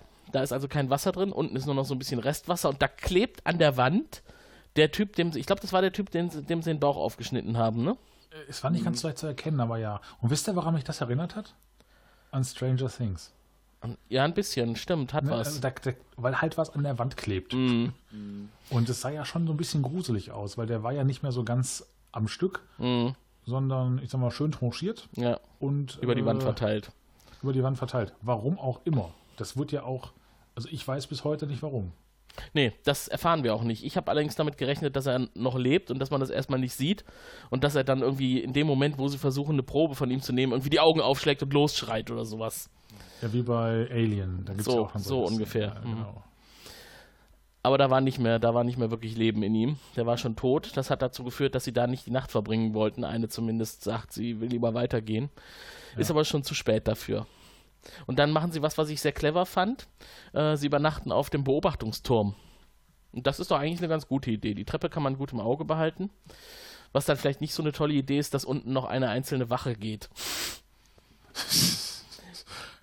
Während alle anderen ja, oben sind. Das macht man beim Militär vielleicht so. Weiß ich, ich nicht. Polizisten Ahnung. müssen immer zu zweit unterwegs sein. Militär ist nur alleine. Also ich, war, wie gesagt, bei der Bundeswehr gewesen. Auch da habe ich eine Wachausbildung genossen. Ah. Und ähm, ja, vom Prinzip macht man Wache immer zu zweit. Allerdings muss man das so ein bisschen auch an die, an die Gruppengröße anpassen. Ähm, insofern könnte ich mir vorstellen, dass wenn man eine gewisse minimale Größe, und ich meine, die waren nur zu fünft, mhm. unterschreitet, dass man es alleine macht. Aber vom Prinzip haben wir bei der Bundeswehr immer Wache zu zweit gemacht. Egal mhm. ob äh, in der Kaserne oder irgendwo im Feld. Also ja, willst nicht alleine jemanden Wache machen lassen. Mhm. Das ist eigentlich Unsinn. Und es wäre ja auch schlecht, wenn alle Wache, Wache laufen würden. Dann könnten sie nämlich gar nicht die geistreichen Gespräche führen, die sie oben geführt haben. Mhm. Und das per findet permanent statt, dieser Austausch und dass man versucht, sich ein bisschen über seinen, seine Vergangenheit auszufragen. Wer ist denn jetzt eigentlich auch der Mann, ne? In deinem Medaillon, äh, ja. Sohn, Ehemann, Lebenspartner und so weiter. Und da muss sie ja ein bisschen rausrücken, aber sie sagt halt nicht, dass ihr Mann derjenige ist, der hier schon mal auf Mission war. Sie sagt halt, er war beim Militär und er ist gefallen. Ja. Also bringt sie auch ein bisschen auf eine falsche Fährte. Was ja in einer gewissen Weise auch stimmt, ne? Ja. Weil Und- auch wenn er zurückkam, so richtig Dölle war da ja auch nicht mehr. Nee. Genau. Aber was so richtig dolle ist, ist das, was dann ein Loch in den Zaun reißt.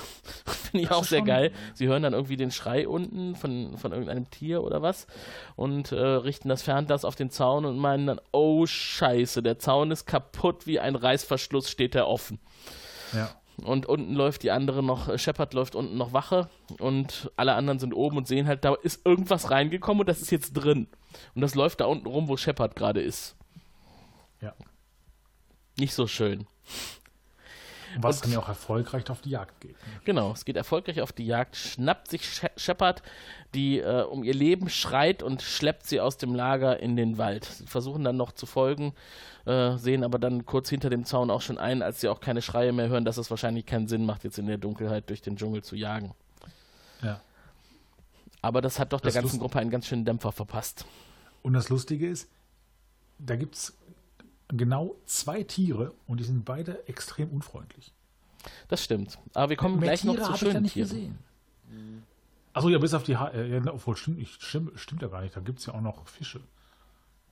Ja, ich Mhm. habe ja, aber zwei richtig fiese Viecher. Also dieses eine Vieh, das sehen wir ja jetzt noch nicht richtig. Wir sehen es eigentlich nur sehr kurz.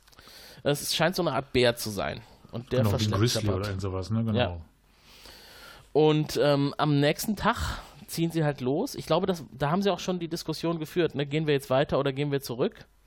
Hm. Und äh, die eine, die Anführerin, entscheidet sich dann, also ich, äh, ihr könnt ja machen, was ihr wollt, ich gehe jetzt weiter und äh, ihr könnt ja gerne zurückgehen. Also sie gehen dann gemeinsam weiter.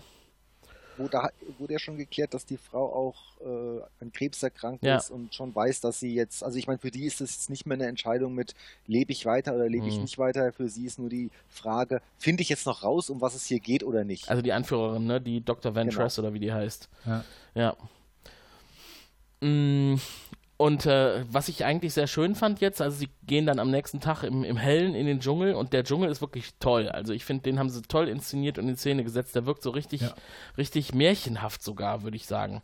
Mit den ganzen Farben und was ich eben schon sagte. Also für mich war das wirklich der passendste Vergleich. Die müssen da irgendwie mit, mit so einem Kneteffekt gearbeitet haben, dass sie sich äh, ein Stück Wald genommen haben und dann die ganzen Pflanzen, die so ein bisschen einen dickeren Stamm oder Stiel haben, mit irgendwas Modelliermäßigem umgeben haben und das farbig eingefärbt haben. Da ist so eine Szene, da habe ich echt gesagt, boah, krass, das, also das müssen die ja echt alles äh, vorbereitet haben. Und da siehst du halt irgendwie hunderte oder tausende von, von Baumstämmen, die alle so ummodelt sind. Das kann auch kein CGI-Effekt gewesen sein. Ja. Sehr schick. Ich habe mal nachgeguckt, das ist alles in England gedreht. Ah, also Okay. nicht Kanada. Schade eigentlich. Aber Star Wars ist ja auch in England gedreht. Da fühlt sich Natalie Portman wahrscheinlich auch zu Hause. Zumindest teilweise. Natürlich auch anderswo. Ähm, ja, und dann, dann sind sie halt äh, uneins. Was machen wir jetzt? Gehen wir jetzt weiter oder suchen wir nochmal nach Shepard? Und dann suchen sie halt nach Shepard. Und Lena geht allein los. Und dann sieht sie nämlich schöne Tiere, Tobias. Dann sieht sie nämlich diese, diese Hirschtiere, die äh, in weiß sind, mit diesem seltsamen langen Geweih, die dann so seltsam weghüpfen. Zwei Stück waren das. Ja, stimmt. Sehr elegante Tiere waren das. Elfengleich, würde ich sogar sagen. Mhm. Und äh, Häschen. ja, genau, vielleicht war das ja eine Mischung aus Hirsch und Hase. Auf jeden Fall findet sie dann irgendwann später auch ihre tote Soldatenkollegin. Und die sieht nicht mehr ganz so frisch aus. Kann man mal so sagen. Damit ist aber wenigstens dann dieses Thema erledigt. Der ist nicht mehr zu helfen. Sie können weitergehen. Und kommen dann an diese Farm. Und die Farm ist verlassen. Und da gibt es aber diesen seltsamen Effekt, Olli, ne? du hattest das eben schon gesagt, mit den Baummenschen. Mhm. Und das fand Ja. ich schon sehr krass. Also sie identifizieren relativ schnell, dass da Büsche sind oder Bäume, die aussehen wie Menschen mit geneigten Köpfen Ja. und äh, haben halt auch aufgrund ihrer Analysen, die sie dann da durchführen, dann herausgefunden, da hat sich wohl die DNA des Körperbaus, ich, da fiel auch irgendwie ein Fachbegriff, ne, so eine spezielle DNA-Gruppe oder DNS-Gruppe, die Ja. für den äußerlichen Aufbau eines Menschen verantwortlich ist, äh, in die Pflanze eingeschleust ist. Genau, aber auch nur wirklich der Aufbau. Also jetzt nicht quasi ein Mensch-Pflanzen-Hybrid, sondern nur die Pflanze ist, ich sag mal Sieht jetzt bewusst, aus. Ja. so gewachsen, wie sie da steht, und zwar wie ein Mensch, aber ist immer noch eine Originalpflanze. Was ich finde, sie haben das relativ schnell verkraftet. Also da flippen sie ja nicht irgendwie aus, als sie diese Menschenbüsche sehen, sondern analysieren und untersuchen das relativ nüchtern.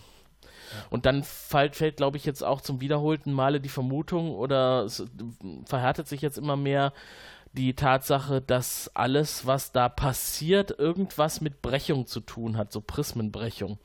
Dass ähm, also auch die DNS von allen Lebewesen äh, aufgespalten wird und sich neu zusammenstellt. Und dass das nicht Ja. nur mit DNS und Tieren und, und Menschen und so weiter passiert, sondern zum Beispiel auch mit Funksignalen. Genau. Und dass man da deswegen keine stabilen Verbindungen aufbauen kann. Und das finde ich für mich an der Stelle eine total ausreichende logische Erklärung für, für so ziemlich alles, was man da sieht. Ja, Das hat mir da vollkommen gereicht. ja, hat mir auch gereicht. Eigentlich eine sehr gute Erklärung. Was ich auch sehr faszinierend finde, ist, was die da für eine tolle Aus Ausrüstung dabei hat, äh, indem sie da ihr kleines Rasterelektronenmikroskop in Anführungszeichen aufbaut und mal eben so einen Blutstropfen bis auf die DNS-Ebene runter analysiert, um dann am dachte nächsten Tag schon mehr zu wissen. Das ist eine Rückblende. Und dann merkte ich so, ach nee, doch nicht. Das war da in der Hütte. Weil, genau, wie, genau wie du sagtest, das ist schon krass, was sie damit sich rumschleppt. Aber es bringt sie ja weiter. Sie weiß auf jeden Fall danach mehr. Und äh, das nützt ja aber erstmal nichts, weil ich glaube, jetzt kommt doch sogar die Szene, wo die gefangen und an den Stuhl gefesselt werden. Ne? Genau. Richtig. Eine von denen hat nämlich festgestellt, äh, dass sich ihre Fingerabdrücke angefangen haben zu bewegen. Also die, ähm, wenn sie auf den Finger schaut und auf ihre Handfläche, dass die diese Struktur, die man an den Fingerspitzen hat, nicht mehr stabil steht, sondern sich quasi einmal um die eigene Achse dreht. Und das sorgt dann auf jeden Fall dafür, dass sie völlig durchdreht äh, und als nächstes ihre gesamte Mannschaft mit der Waffe bedroht einfängt und auf Stühle setzt und an die Stühle fesselt und ihnen sagt, bevor ihr mich hier überwältigt und an die Stühle fesselt, mache ich das jetzt mal mit euch als erstes. Ja.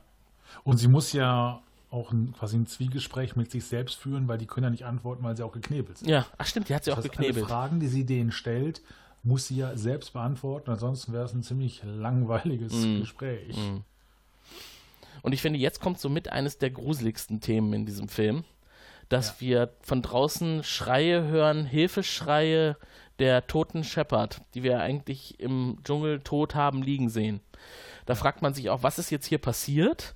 Hat da irgendwie die veränderte Natur dafür gesorgt, dass sie jetzt wieder lebendig ist? Auf jeden Fall ähm, will ihr die eine, die die anderen gefesselt hat, sofort helfen und sie rennt raus.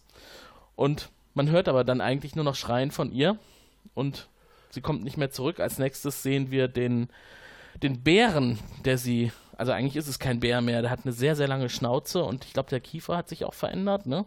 Ja, das sieht aus, als ob der Schädel teilweise skelettiert ist. Ja.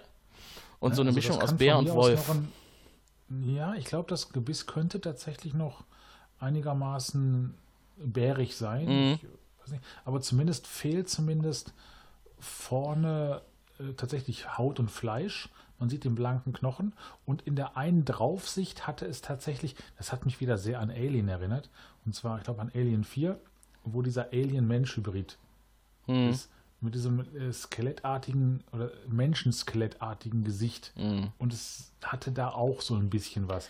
In den folgenden Szenen überhaupt nicht mehr. Ja, und was war Äh. seine, besondere, seine besondere herausragende Eigenschaft? Jetzt Er- von den Bären, Ja. die ist ziemlich groß. Ja, und er konnte sprechen und schreien.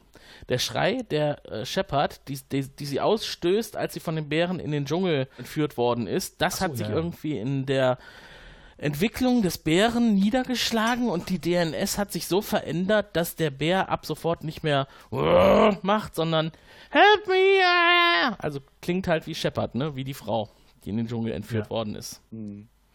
Ja, er hatte auch so ein leicht menschliches Verhalten fast schon, Ja. als er die erstmal so beäugt hat. Ne? Man dachte so, so, oh, ist die jetzt mit dem verschmolzen? Ist die jetzt, jetzt quasi nett geworden oder was auch immer?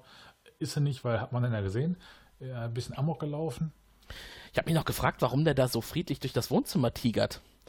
Es war nicht sehr, sehr tierisch, ne? Also quasi von hinten ganz langsam anschleicht und dann erstmal guckt und dann von vorne und dann der einen äh, auf die Schulter ich glaube, hat er sie in den Hals gebissen oder hat sie nur versucht? Nee, er hat sie Fall. nicht gebissen, aber er hat irgendwie sein, sein geöffnetes Maul um ihre Schulter gelegt, aber er hat nicht zugebissen. Auf jeden Fall komisches Verhalten. In dem Moment kommt die andere wieder rein und äh, schießt mit ihrem Maschinengewehr auf den Bären und dann hat er natürlich eine neue Priorität. Ja. Lässt halt der, ab von, genau. von der anderen Frau. Und dann frage ich mich, wie hätte der Bär reagiert, hätte sie nicht geschossen? Wäre er friedlich geblieben oder hätte er dann auch von sich aus tatsächlich im Moment, ach, ich habe ja doch Hunger?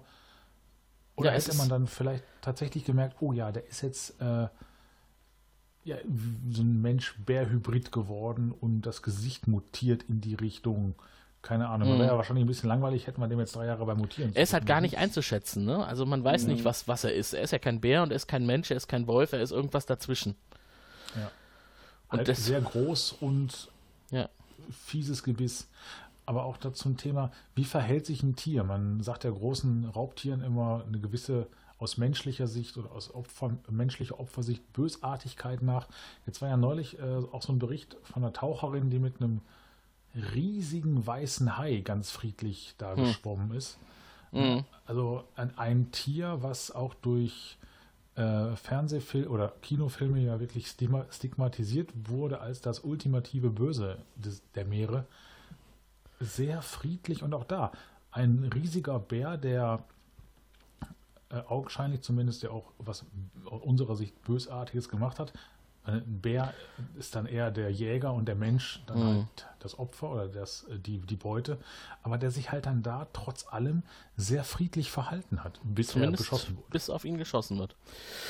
Und wenn wir jetzt schon beim Thema Bären und weiße Haie sind, dann denke ich, ist das der richtige Moment, euch mal wieder aufzufordern. Äh, wie ist denn eure Meinung zu Annihilation, Auslöschung? Habt ihr den Film schon gesehen auf Netflix? Äh, falls nicht, habt ihr es jetzt vor, vielleicht schon nach dem, was wir gerade berichtet haben. Wir werden ja heute den kompletten Film hier fertig besprechen. Der ist ja schon von 2018, also haben wir keine große Spoilerangst mehr. Aber schreibt uns doch oder teilt uns eure Meinung auf andere Weise mit. Hier kommen die Kontaktmöglichkeiten. Ruft uns an unter Telefon 0221 570 70 70. Schickt ein Fax an 0221 570 70 71 oder eine E-Mail an info at serienrepublik.de. Ja, dann würde ich doch sagen, dann mal ran, schickt es ab, meldet euch, wir freuen uns. Zurück, zurück, zurück zu Tobi. äh, die nächste Szene ist der Splatter, den ich gerade eben angedeutet habe. Wir sehen, wie der Bär der Soldatin den Unterkiefer rausbeißt. Ja, der zerfleischt die mal so richtig elegant. Ne? Ja. Von, äh, was ist der Film eigentlich FSK? Bestimmt nicht 12, oder?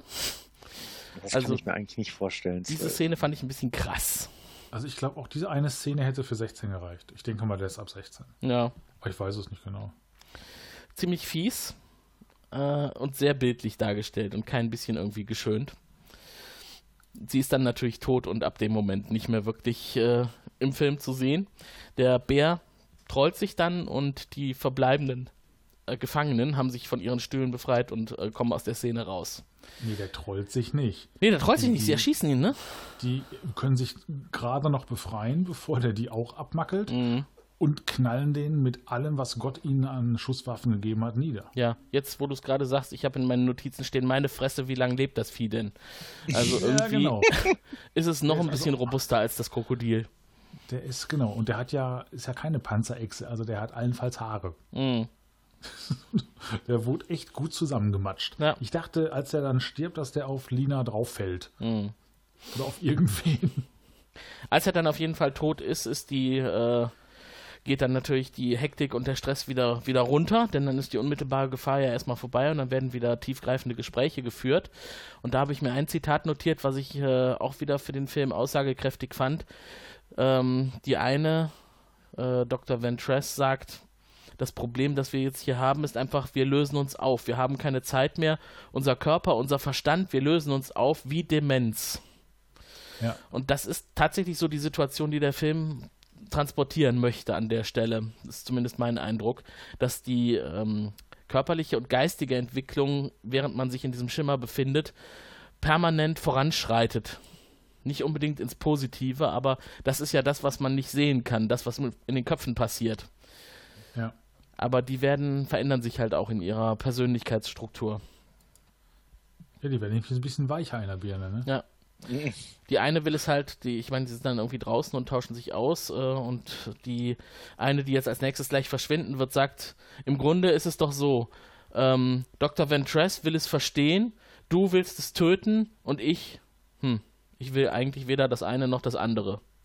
Und dann geht sie Mhm, los, genau. geht in den Dschungel, Lena folgt ihr, rennt ihr hinterher und als nächstes ist sie nicht mehr zu sehen. Und dann sind Sie wir wieder auf dem Feld. entschwindet einfach im Wald. Genau, aber dann ist hinter dem Wald ja quasi direkt diese Lichtung, auf der die Menschenbäume stehen. Ja. Und dann hat sie sich in einen der Menschenbäume umgewandelt. Das Man sieht sieht auch so vor- aus, ne? Naja, man sieht auch vorher schon, dass ihr, ähm, dass, dass, ihr Sprossen, äh, Blätter und, und Äste und sowas Echt? aus den Armen rauswachsen. Ja, Ah, das habe Ah, ich da nicht muss ich gesehen. nochmal gucken, okay. Das habe ich so auch nicht gesehen. Mhm. Aber okay, dann, ja. Die Frage ist ja, warum das ausgerechnet bei ihr jetzt so ausgebrochen ist, ne? Und nicht bei der ganzen, bei der ganzen Crew. Aber sie ist ja jetzt eh die letzte, die übrig ist. Ja, das ist halt das Chaos, ne? Dieses, Mhm. Dieser Schimmer, dieses Prisma zersprenkelt alles und Chaos ist halt bei dem einen so, beim anderen so. Mhm. Das hat vielleicht auch was mit der Persönlichkeit der Leute zu tun. Also, Ja, dass das kann die Leute sein. so ein bisschen selbst beeinflussen, in welche Richtung sie der Schimmer beeinflusst. Mhm. Ja. Bei Lena führt das auf jeden Fall dazu, dass sie näher ans Ziel kommt, weil sie hatten ja eigentlich die gemeinsame Übereinkunft getroffen, wir gehen jetzt nicht zurück, sondern wir gehen weiter Richtung Meer und dann gehen wir an der Küste entlang, bis wir aus dem Schimmer rauskommen. Genau, Richtung Süden, ja. Woher wissen Ja. wir, denn, wo Süden ist, war ja ganz am Anfang schon. Genau, das können sie ja ableiten, wo Süden ist. Sie schafft es bis zum Meer. Und man sollte jetzt eigentlich meinen, jetzt ist das mal so ein Moment zum Durchatmen, aber ich finde diese Szene an dem Strand, so schön das gemacht ist, wirkt irgendwie immer noch einengend und beängstigend, weil das Meer wirkt nicht wie Befreiung, sondern eigentlich wie eine weitere Mauer, dass die um sie herum aufgezogen wird. Ja, man hat ja halt, ich sag mal, schon viele negative Erfahrungen gemacht, dass alles Schöne irgendwie Mhm. nur an der Oberfläche schön ist. Ne? Auch da könnten ja jetzt irgendwelche Wasserzombies rauskommen. Haie. Ja, ha Haie mit Lasern auf den Köpfen oder. Ja. irgend sowas. Aber an dem Strand rund um den Leuchtturm, weil bei dem befindet sie sich jetzt in der Nähe, da wachsen diese coolen Bäume aus Kristall, ne? Das fand ich auch wieder eine wunderschöne Darstellung. Ja. Also das war, ja genau, es waren so Bäume wie aus Wasser, wie weiß ich, Alice im Wunderland oder sowas. Wirkte auch ein bisschen psychedelisch, hatte auf der einen Seite was ganz Friedvolles Mhm. äh, und auf der anderen Seite halt diese äh, beunruhigende Ruhe. Ja. Und aus dem Boden wachsen auch Kristalle in, in Steinformationen heraus, also Bäume, Steine, Felsen, das ist eigentlich eher alles in Richtung Kristall, je näher man dem Leuchtturm kommt. Und vor dem Leuchtturm sehen wir dann die drapierten Knochen der toten Soldaten, die es bis dahin geschafft haben. Ja. Und die mit Sicherheit da vernünftig hingelegt wurden. Ne? Genau. Also je näher man zum Epizentrum kommt, desto chaotischer wird quasi äh, das Verhalten von na der Natur. Mhm. Wenn es vorher einfach nur so ein bisschen grün war, wachsen da jetzt Wasserbäume. Und aber genau, und dann liegen da halt diese. Ich dachte erst, das wäre so ein SOS-Schriftzug. Ja, aber chaotisch finde ich nicht ganz passend. Ich glaube, dass je näher sie dem Leuchtturm kommt, desto mehr hat man den Eindruck, hier hat etwas noch unmittelbarer Einfluss genommen als in den weiter entfernten Gebieten. Weil diese Kristallbäume, das ist ja schon eine unglaublich starke Veränderung im Gegensatz zu dem Dschungel, den wir gesehen haben, der sich ja nur farblich ein bisschen verändert hat. Diese Bäume sind ja, ganz neue Kreationen. Ja. Und wir sehen das ja dann auch, der Leuchtturm, der umwachsen ist mit, mit Wurzeln, der hat ja auch eine Verbindung hergestellt zu diesen Bäumen. Das sehen wir ja dann später, wenn, wenn sie aus dem Mhm, Leuchtturm stimmt. entkommt. Ja. Und ja, sie hält sich nicht lange draußen auf, sondern schaut natürlich direkt rein, was da drin los ist. Und das Erste, was sie sieht, ist, da sitzt ein Toter auf dem Boden und um ihn herum quasi so eine Aura. So eine, äh, an der Wand eine verbrannte Fläche und eine helle äh, Fläche um, um ihn herum, kreisförmig. Noch weiß man nicht so recht, was da passiert ist. Auf jeden Fall ist eine Kamera aufgestellt und auf ihn gerichtet. Und der Raum ist ja auch nicht mehr so ganz normal, ne? Ist also Ja. kein, kein schrottiger Leuchtturmwärterraum da unten, sondern ein Loch in der Wand, da wo der Asteroid halt durchgeknallt ist und auf der entgegengesetzten Seite hat sich das ganze Wurzelwerk ganz organisch so über die Wand gelegt, dass da gar keine Kanten mehr zu erkennen sind und da ist ein Loch drin, was sehr beunruhigend aussieht. Und das ist jetzt schon Ja. sehr wie Stranger Things, oder? Ich meine, Absolut. Das sieht doch jetzt original aus, wie äh, da, wenn die da. Ja. Äh, ja.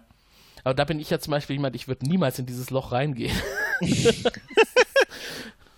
Fand ich doch ziemlich, äh, ziemlich gruselig. Äh, zumal sie ja dann auch noch die Kamera startet und schaut, was da passiert ist. Und dann feststellt, ähm, der Tote, der da an der Wand sitzt, das ist Kane. Und der hat äh, sich da freiwillig hingesetzt, aus seinem Vorrat eine Phosphorgranate genommen und redet die ganze Zeit mit jemandem und sagt Genau. auch, ne, äh, du musst Lena finden. Und dann antwortet Ja. ihm auch jemand, okay oder ja, mach ich.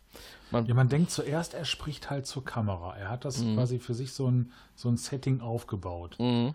Und dann merkt man irgendwann, na, der spricht gar nicht zu uns oder zu demjenigen, der die Kamera irgendwann mal findet, sondern da muss tatsächlich noch jemand sein. Ja. Wir wissen noch nicht, wer es ist, weil der muss irgendwo hinter der Kamera stehen. Übrigens zum Thema Kamera, ne? Der liegt doch da jetzt schon so ein bis drei Jahre, oder?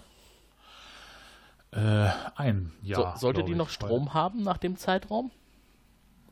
Ich glaube, das ist in dem Fall auch wieder relativ. Na, okay, ich glaube, wir sollten über Zeit gar nicht mehr sprechen in diesem Film. Das Aber ist ich hätte alles. jetzt anderthalb Jahre gedacht. Also ich meine, die Frau war vier Monate unterwegs, der Mhm. Mann war ein Jahr weg. Ähm, na, auch da- das am Ende also maximal anderthalb Jahre, vielleicht Mhm. auch weniger, weil das diese Szene könnte ja auch an, am Ende dieses Jahres entstanden sein, dann wären es jetzt gerade mal vier Monate. Mhm. Ja, das Ja. stimmt. Aber es funktioniert auf jeden Fall. Sie kann sich den Film angucken und sieht dann auch, wie er die, die Granate zündet. Und dann als nächstes tritt derjenige, der hinter der Kamera stand, vor die Kamera, schaut sich die ganze Szene an und dreht sich dann Richtung Kamera. Und wer ist es? Kane. Also dreimal Kane quasi. Ja. Ne? Also, also ich sag mal, der, der Horror, den sie da erlebt, der muss schon ziemlich heftig sein. Sie sieht, wie sich.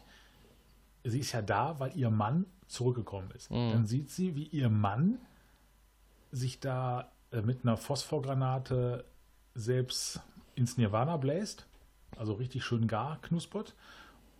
Und vor die Kamera tritt dann ihr Mann. Mhm.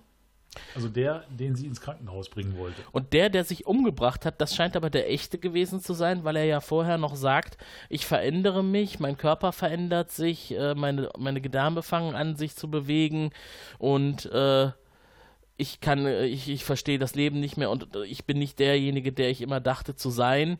Ähm, vielleicht bin ich du, vielleicht bin ich ich, ich. Also man sieht, da- ist die Verwirrung sehr weit fortgeschritten bei ihm. Mhm. Ja. Und das erklärt dann ja auch an der Stelle so ein bisschen, warum dieser Mann, der dann letztlich am Anfang oder am Anfang des Filmes zu ihr ins Haus kommt, Mhm. warum der so nichts checkt, Ja. warum der keine Fragen beantworten kann Mhm. und nichts, weil das halt auch ein ganz anderer ist. Ja, genau. Das ist gar nicht ihr eigentlicher Mann. Und dann hören wir es aus dem Loch singen. Und jemand spricht da unten wie in einer Kirchenkuppel. Noch wissen wir nicht, wer das ist. Auf jeden Fall trifft sie jetzt die Entscheidung, sie will da mal gucken gehen. Eine kluge Entscheidung, ne? Ganz toll. Sie krabbelt in das Loch hinein. Ähm, derjenige, der da spricht, spricht über die letzte Phase und auch weiteres äh, psychedelisches Gebrabbel. Und alles wird ausgelöscht, unser Körper, unser Geist.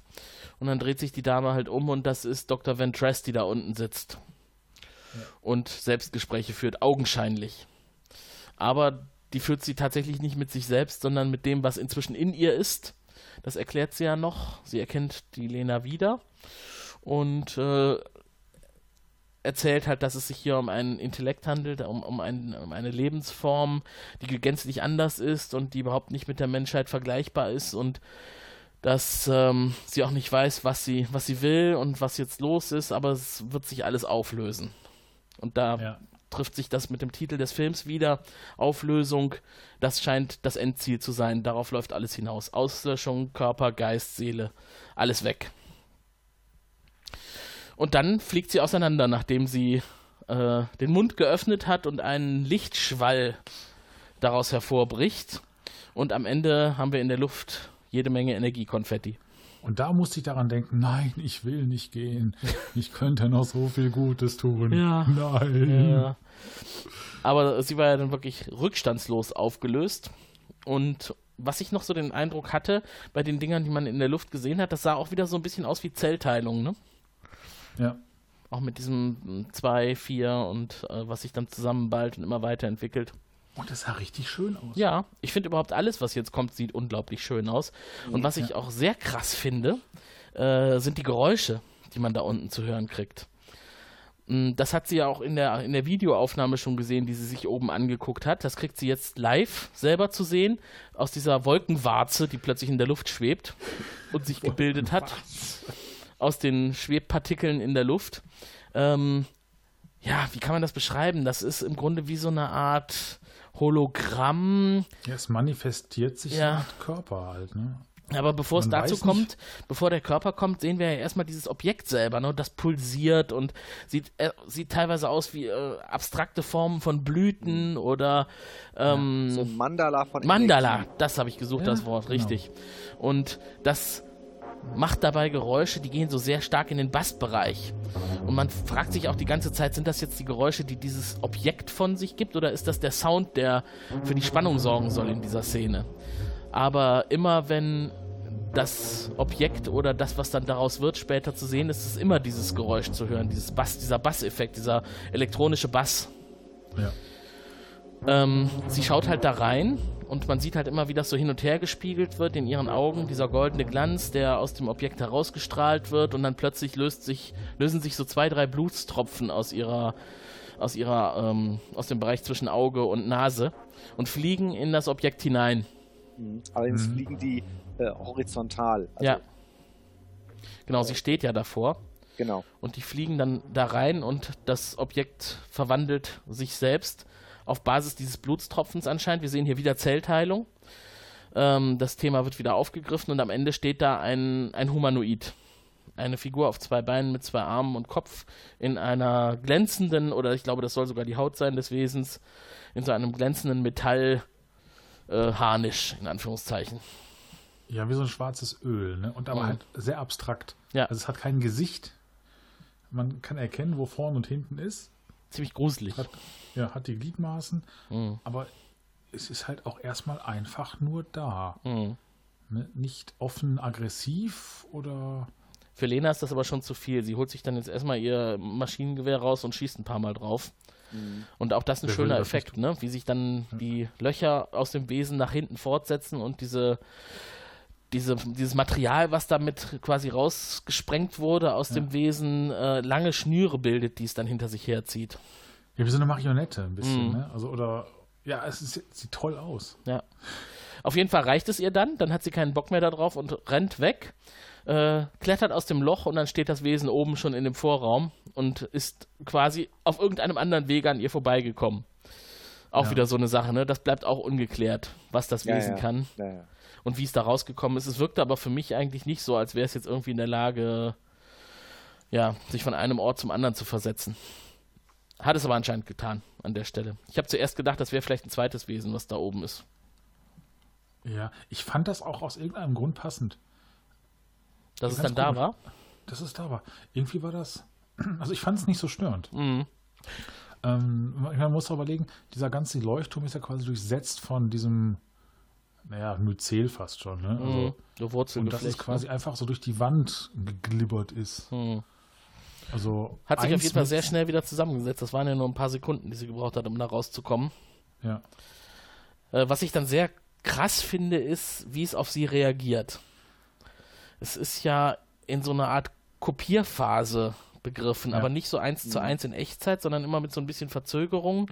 Hat man das Gefühl, es imitiert sie, äh, kontrolliert sie aber auch. Sie darf ja auch nicht überall hingehen. Also einerseits Imitation und andererseits Kontrolle. Als sie aus der Tür fliehen möchte, das fand ich eigentlich so das ekligste, in Anführungszeichen. Also ich setze vieles in Anführungszeichen, weil man kann es halt schwer sagen.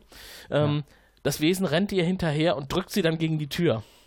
Aber auch genau in der Körperhaltung, in der sie auch ist. Ja. Als ob er quasi mit ihr verschmelzen will. Aber warum macht er das? Warum quetscht er sie so an die Tür? Ich denke mal, er will sie spüren, weil er adapt. Nee, nee, also jetzt nicht so, sondern äh, also er wirkt ja erstmal, oder dieses Ding wirkt ja erstmal nicht offen feindselig. Vielleicht so ein bisschen wie so ein, ein Kind, äh, was gerade lernt. Sehr schnell lernt, aber halt noch lernt. Mhm. Und halt auch da äh, ja, zu spüren, auch vielleicht äh, Gedanken und all sowas aufzunehmen, wohl auch schon sehr fest, weil es ist für sie ja alles andere als angenehm. Ja. Als ob er quasi eine Verschmelzung halt hinkriegen will. Und ich weiß jetzt gar nicht, ob diese Szene vorher oder nachher war, wenn sie sich losreißt. Jedenfalls liegt sie ja irgendwann auf dem Boden und dieses Ding legt sich Ja. genauso wie sie da liegt, langsam daneben. Mhm, Das war vorher, hatte- genau. Das war vorher, ja genau. Und äh, in der Szene hatte das was sehr Beruhigendes. Aber stell dir mal vor, du wachst aus deiner Ohnmacht auf und schaust dann genau in das Gesicht dieses furchtbaren Wesens. Auf der einen Seite purer Horror. Ne? Also, also diese, wenn, sie, wenn, dich so, wenn dich jemand so oder etwas so dermaßen spiegelt, aber die Art und Weise, wie es sich neben sie gelegt hat, das wirkte fast schon zärtlich. Ja, es war, es war ja nicht aggressiv, ne? Es war Genau. irgendwie seltsam und nicht einschätzbar in seiner Handlung. Äh, Aber von der Tür gesagt- hat es sie erst losgelassen, als sie keine Gegenwehr mehr ausgeübt hat. Ja, Ich finde, das ist aber schon latent aggressiv. Also, Ja. So ist das. Ich meine, das ist das ist richtig, das greift die, das Wesen greift die Frau nicht an, aber man, ich finde, man hat schon den Eindruck, dass die jetzt nicht mehr alles machen kann und dass das Wesen irgendwas im Schilde führt und das ist auch ganz sicherlich bösartig. Hm. Ja, angenehm Also ist die ich, ich hätte mich nicht. da sehr unwohl gefühlt, Ja, ehrlich zu sein. Je, jeder von uns, ne? Ich glaube, das merkt man vielleicht auch schon jetzt an der Beschreibung. Also, äh, ich finde es höchst äh, gruselig, diese ganze Szene mit dem Wesen. Gerade weil man es nicht einschätzen kann und nicht weiß, was da passiert. ja man kann ja auch keine Mimik lesen, es hat ja kein Gesicht. Ja. Noch nicht. Ja, und diese komischen Imitationsübungen gehen weiter. Äh, und sie trifft dann halt irgendwann die Entscheidung, nachdem sie auch vorher das Video gesehen hat. Sie möchte eigentlich nicht so enden wie Kane. Äh, aber der Ansatz Phosphorgranate ist vielleicht gar nicht der falscheste. Und sie schafft es also, sich an dem Wesen vorbei zu expeditieren, äh, indem es halt so ein bisschen mitspielt und äh, dann später, also geht das Wesen aber dann eher so in die Richtung, dass es sie Richtung Wand drängt. Und da liegt aber auch der Rucksack und da greift sie hinein und holt eine weitere Phosphorgranate raus. Während das Wesen auch greift, allerdings analog zu ihr nur halt ins Leere, weil da ist ja kein Rucksack. Ja. Und sie gibt ihm aber dann die Phosphorgranate in die Hand. Er greift auch noch seine andere Hand und irgendwie wirkt das dann schon irgendwie ein bisschen zärtlich auch, ne?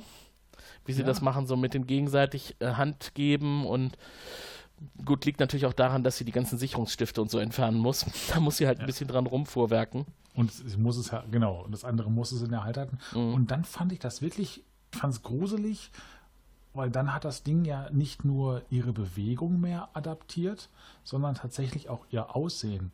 Ja. Man hat gesehen, wie ihr Gesicht oder wie das Gesicht zu einem Gesicht wurde und dann hat man relativ schnell gesehen, dass es ihr Gesicht war. Die Hände wurden zu ihren Händen und das war schon schon fies. Da denkt Also man sich ging's- doch auch wirklich gut gemacht. Du hast äh, zum richtigen Zeitpunkt an die Blendgranate, an die äh, Phosphorgranate gedacht. Ja, weil da war es tatsächlich schon, man ist aus der adaptiven Phase raus, man geht schon wirklich Richtung Kopie. Mhm. Und wer weiß, was diese Kopie dann macht, hat sie dann genug von mir gelernt oder über mich gelernt, Mhm. Um mich äh, zu ersetzen und, und was auch immer dann in meinem Namen zu tun. Ne? Mhm. Sie ähm, zieht sich auf jeden Fall dann ein Stück zurück und dann geht die Phosphorgranate hoch und das Wesen wirkt jetzt gar nicht besonders beunruhigt. Ähm, es geht zwar in Flammen auf und die Arme fangen auch an zu brennen in so einem seltsamen Feuer, teilweise so wie wir es kennen, teilweise mit blauen Flammen züngelnd. Ähm, sie ist weg, hat ja inzwischen die, den Leuchtturm verlassen. Und drinnen, das, der aus, äh, ich nenne es jetzt mal der Außerirdische, wir gehen mal davon aus, es ist einer, verfolgt sie nicht, sondern beschäftigt sich eher wieder mit dem Innenraum, streichelt auch den toten Kane nochmal über den Kopf. Alles Ja. sehr seltsam, ne? aber gut, das liegt vielleicht jetzt einfach daran, dass er auch innerlich schon sie geworden ist oder zumindest jetzt die Gefühle für, für Kane auch versteht.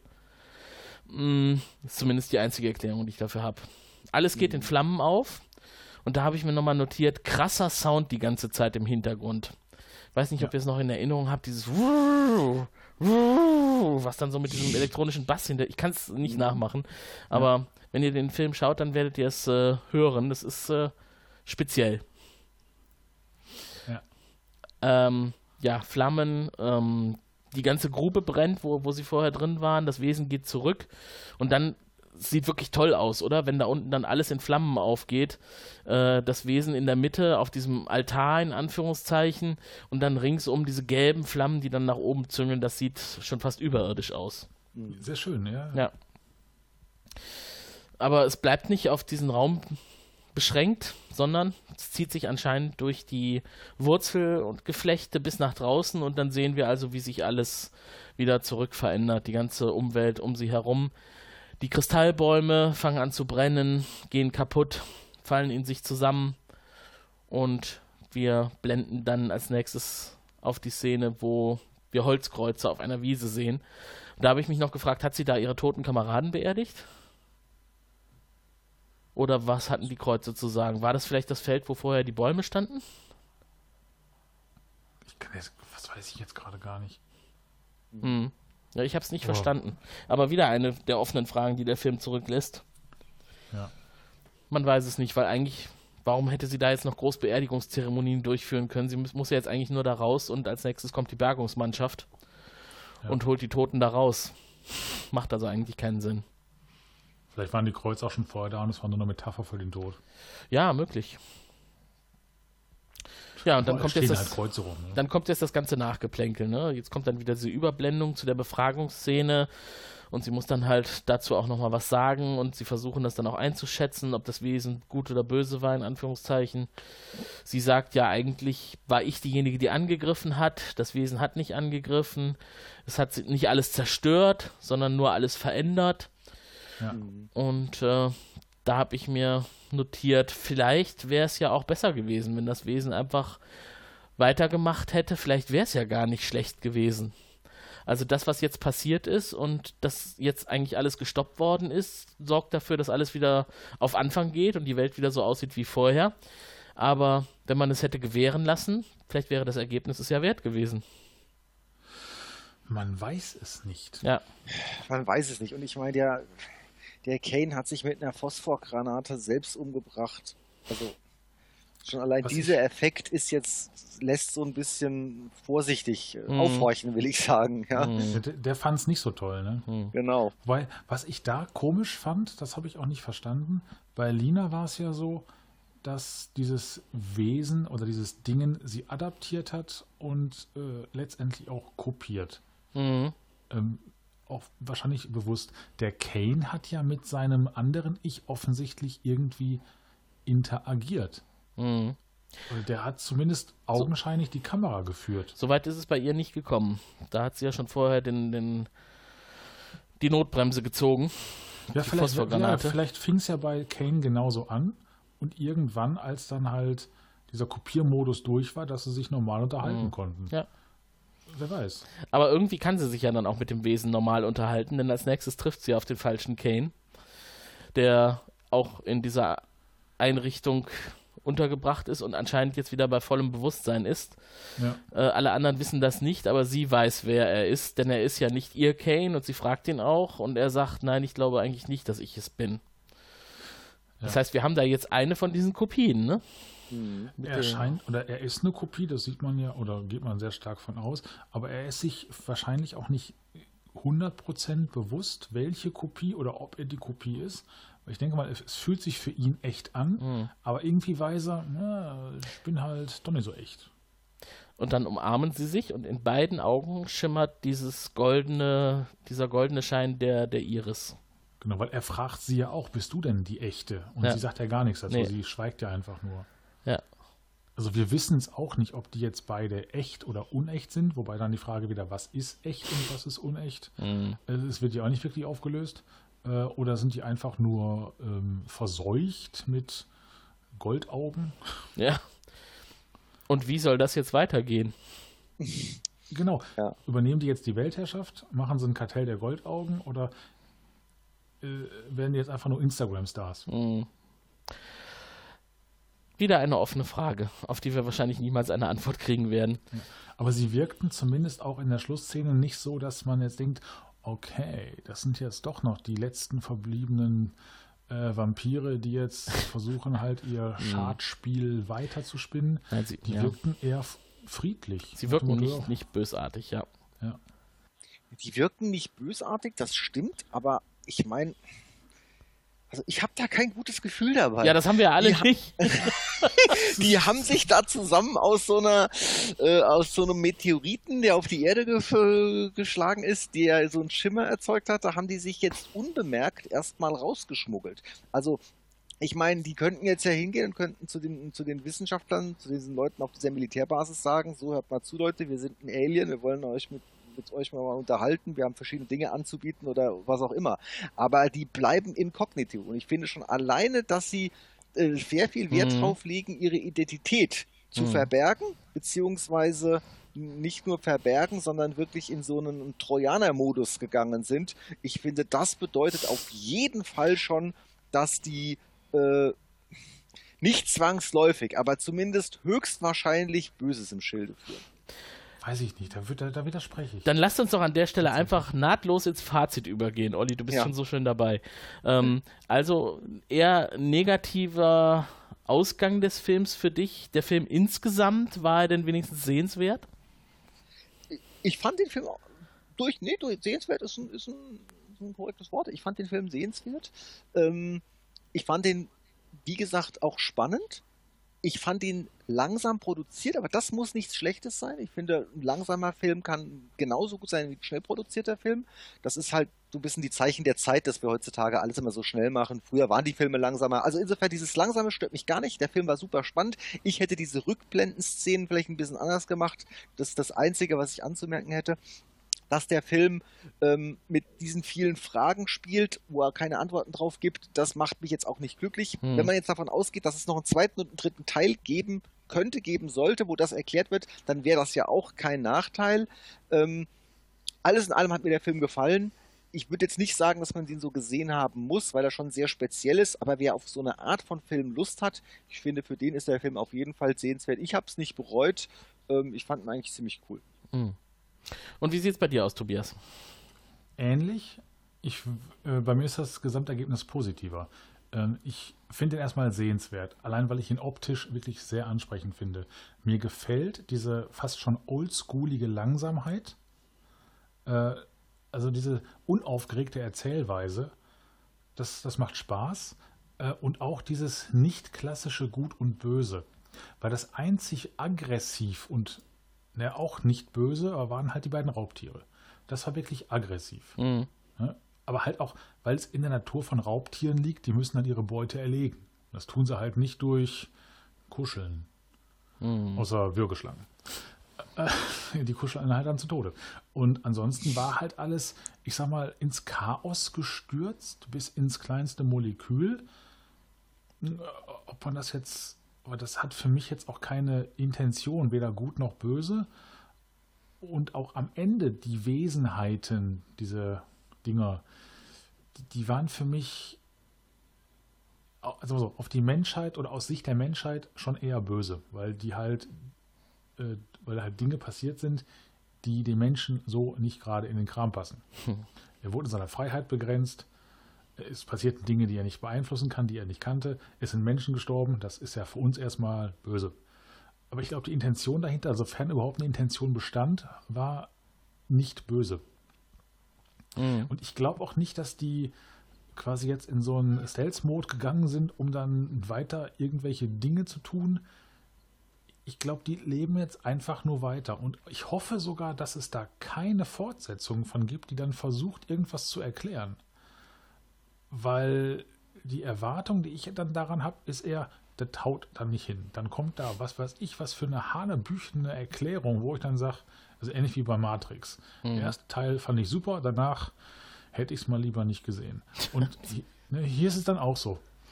Äh, Ich, ja, das sind viele Fragen, viele lose Enden, die nicht beantwortet wurden, aber die kann ich mir, ja, einfach weil der Film auf mich so ein schönes, entspanntes Erlebnis gemacht hat, kann ich sagen, ja, ak- akzeptiere ich, ich erfinde mir da jetzt was zusammen. Am Ende ist alles irgendwie gut und haben halt goldene Augen. Ja, mein Gott. Ja, auf jeden Fall äh, anscheinend bisher unser Fazit, dass äh, da mehr möglich ist, als der Film am Ende zeigt und vieles offen lässt. Äh, ich möchte da ganz gerne einhaken, auch nochmal mit einem Fazit von den Serienjunkies, denn das deckt sich ganz gut mit dem, was ich darüber denke. Äh, der Film ist schwermütig und er wird seine Zuschauer, wenn sie sich wirklich auf ihn einlassen, noch Wochen später beschäftigen. Und das glaube ich Ja. tatsächlich. Ich habe den Film jetzt zweimal gesehen und ich habe beim zweiten Mal schon mehr verstanden als vorher und ich habe auch wirklich viele Stränge entdeckt und, und Andeutungen und äh, Dinge, über die ich nachdenken kann, die mich wahrscheinlich tatsächlich noch eine Weile beschäftigen. Und wahrscheinlich habe ich noch nicht mal die Hälfte von dem bemerkt, die der Film eigentlich rüberbringen möchte. Ist auch nicht ganz so einfach, denn es gibt ja auch in der Vergangenheit im filmischen Bereich schon durchaus Beispiele dafür, dass man nicht alles direkt versteht. 2001 Odyssee im Weltraum ist ja auch so ein Beispiel, ähm, wo man eigentlich am Ende nicht versteht, was da jetzt gezeigt worden ist. Und auch das war ein filmisches Meisterwerk und das, was in diesem Film besonders ähm, ihn ausgezeichnet hat, aus meiner Sicht, haben wir jetzt mehrfach schon angesprochen. Die Kulisse war wirklich wunderbar in Kombination mit dem Sound und den grafischen Darstellungen. Mir gefiel zum Beispiel auch, ich habe mir den kompletten Abspann angeguckt. Ich fand den Abspann sehr schön. Der geht für mich auch stark in das, was man von Doctor Strange kennt. Da ist ja auch der Abspann sehr sehenswert. Ähm, Sehr psychedelisch und ähm, auch passend zu dem Gesamtwerk. Auf jeden Fall mal was, was man nicht jeden Tag sieht und wenn das jetzt so die Richtung ist, in die Netflix vielleicht auch in den nächsten Jahren weitergehen möchte, auch um den vielen Gefahren zu trotzen, die jetzt äh, von konkurrierenden Studios ausgehen, die eigene Portale eröffnen, dann könnten sie da tatsächlich eine Chance haben. Hoffe ich zumindest. Äh, denn ich glaube nämlich auch, und das ist der Wermutstropfen, den ich einbringen möchte, äh, dass der Film nicht für jeden was ist und ich glaube, er ist nicht für die Masse der Zuschauer was. Äh, wer da Science Fiction erwartet, wird enttäuscht. Wer da Fantasy erwartet oder Action, wird enttäuscht oder zumindest nicht vollends befriedigt. Am Ende ist es eine Mischung aus allem. Das eine nicht so richtig und das andere nicht so richtig. Aber wer das halt erkennt und sich darauf einlässt, der wird am Ende davon profitieren und kriegt hier ein, ein filmisches Meisterwerk zu sehen. Also für mich ein positives Feedback, äh, positives Fazit und das, was Olli eben gerade noch gesagt hat, das äh, ist das, ja, das habe ich während des Sehens ist mir das so nicht äh, aufgegangen. Ich hatte am Ende eigentlich eher einen positiveren Eindruck. Jetzt ist mein Eindruck eher negativer am Ende, weil Olli hat recht, die gehen ja eigentlich schon mit einem Verschweigen an die ganze Sache heran am Ende. Und dadurch, dass sie halt nicht offen dazu stehen, was jetzt passiert ist und dass sie halt nicht kommunizieren und es eher unterm Mantel halten, das ist ein schlechtes Zeichen. Ja, aber um jetzt nicht das Ende hinauszuzögern, aber warum verschweigen sie es? Sie sind ja letztendlich in sich Menschen und die wissen doch ganz genau, wie Menschen mit unbekannten äh, Dingen, Bedrohungen, nennen wir es mal so, umgehen. Ja, weil halt Verschwörungen nie gut sind. Und weil, aber- weil das auf jeden Fall schon kein gutes Signal ist. Ja, aber der Mensch neigt dazu, erst zu schießen und dann eventuell nochmal zu fragen. Und das wissen die ja. Ja. Also von daher, ich sehe das nicht so negativ. Ja, aber wenn der Das- Regisseur hier einen Wink hätte geben wollen, dass, es, dass er einen positiven Ausgang beabsichtigt, dann hätte er ein kleines Signal gegeben. Er hat aber auch nichts Gegenteiliges gegeben. also Doch, ich finde. natürlich, durch das also ich Verschweigen. finde, der ganze negativ. Film sagt mir, die wollen die Menschheit verändern, auslöschen, in was anderes transformieren. Jetzt könnte man sagen, hey, die Menschheit sind eh Assis, schön, wenn die wegtransformiert werden. Aber na, das ist schwierig. Also ich, für mich fühlt sich das an, als ist da eine außerirdische Lebensform, die die Menschheit, so wie sie heute existiert, auslöschen will. Deshalb heißt wahrscheinlich der Film auch so. Und ähm, das, das, das finde ich irgendwie schlecht. Aber Olli, ähm, Sie sagen doch an ganz vielen Stellen im Film, Sie sind sich überhaupt nicht sicher, ob die Wesen irgendwas wollen. Und sind sich auch nicht sicher, ob das Wesen auch. überhaupt gemerkt hat, dass da andere sind. Ich denke ich auch, das ein ist. übervorsichtiger Mensch, das mag sein, aber ich habe da kein gutes Gefühl dabei. Nee, das, das habe ich ja übernommen, zumindest für das Ende. Also es wird für die Menschheit auf jeden Fall äh, darf, dara- da, damit enden, dass sie nicht mehr so sind, wie sie jetzt sind. Aber ich glaube nicht, dass das ein bewusster Transformationswille ist, sondern eher eine Genesis aus einer, Versch aus einer Verschmelzung, die halt passiert ist, weil da irgend so ein Ding eingeschlagen ist. Also ich weiß halt nicht, ob da, da die Veränderungen, die stattgefunden hätten oder die vielleicht jetzt noch stattfinden, wenn die beiden ihre Mission, die sie vielleicht haben, auf der Welt durchsetzen können, ob die negativ sind. Vielleicht ist es ja positiv für die Menschheit, sich zu verändern. Aber man denkt halt erstmal, wenn die Organe sich drehen und die äh, Fingerkuppen und die Handflächen, das klingt erstmal nicht so gut. Will man eigentlich nicht. Aber vielleicht ist es ja gut. Wir wissen es nicht. Sie haben Und es sie vielleicht- haben es ja vorher verhindert. Und auch diese, Und diese Veränderung auch im Kopf. Psychose. Ich glaube, der Menschheit täte es auch nicht schlecht, sich im Kopf ein bisschen zu verändern. Aber natürlich ist das nicht äh, schön, wenn dann plötzlich äh, mordlüsternde Gedanken aufkommen. Und eigentlich finde ich auch die Veränderung des Bären nicht so toll. Aber naja. ich finde, die Aussage, der Mensch sollte sich im Kopf verändern, ist ein schönes Schlusswort. Ja, und ich finde vor allem auch das, was ich eben schon sagte, es fängt ja jetzt schon an, ne? man kann gar nicht mehr aufhören, über den Film zu reden. Ja, Und es genau. wird wahrscheinlich noch so weitergehen. Wahrscheinlich, wenn ich morgen ins Büro komme, wird mein Bürokollege auch direkt wieder drüber reden. Meinst du? Weiß ich nicht, was denkst du denn? Es könnte sein, ja. In diesem Sinne, redet auch ihr darüber und schaut euch den Film an. Er ist durchaus empfehlenswert. Wir verabschieden uns und sind bald mit einer neuen Ausgabe der Serienrepublik wieder für euch da. Tschüss. Tschüss. Flieht,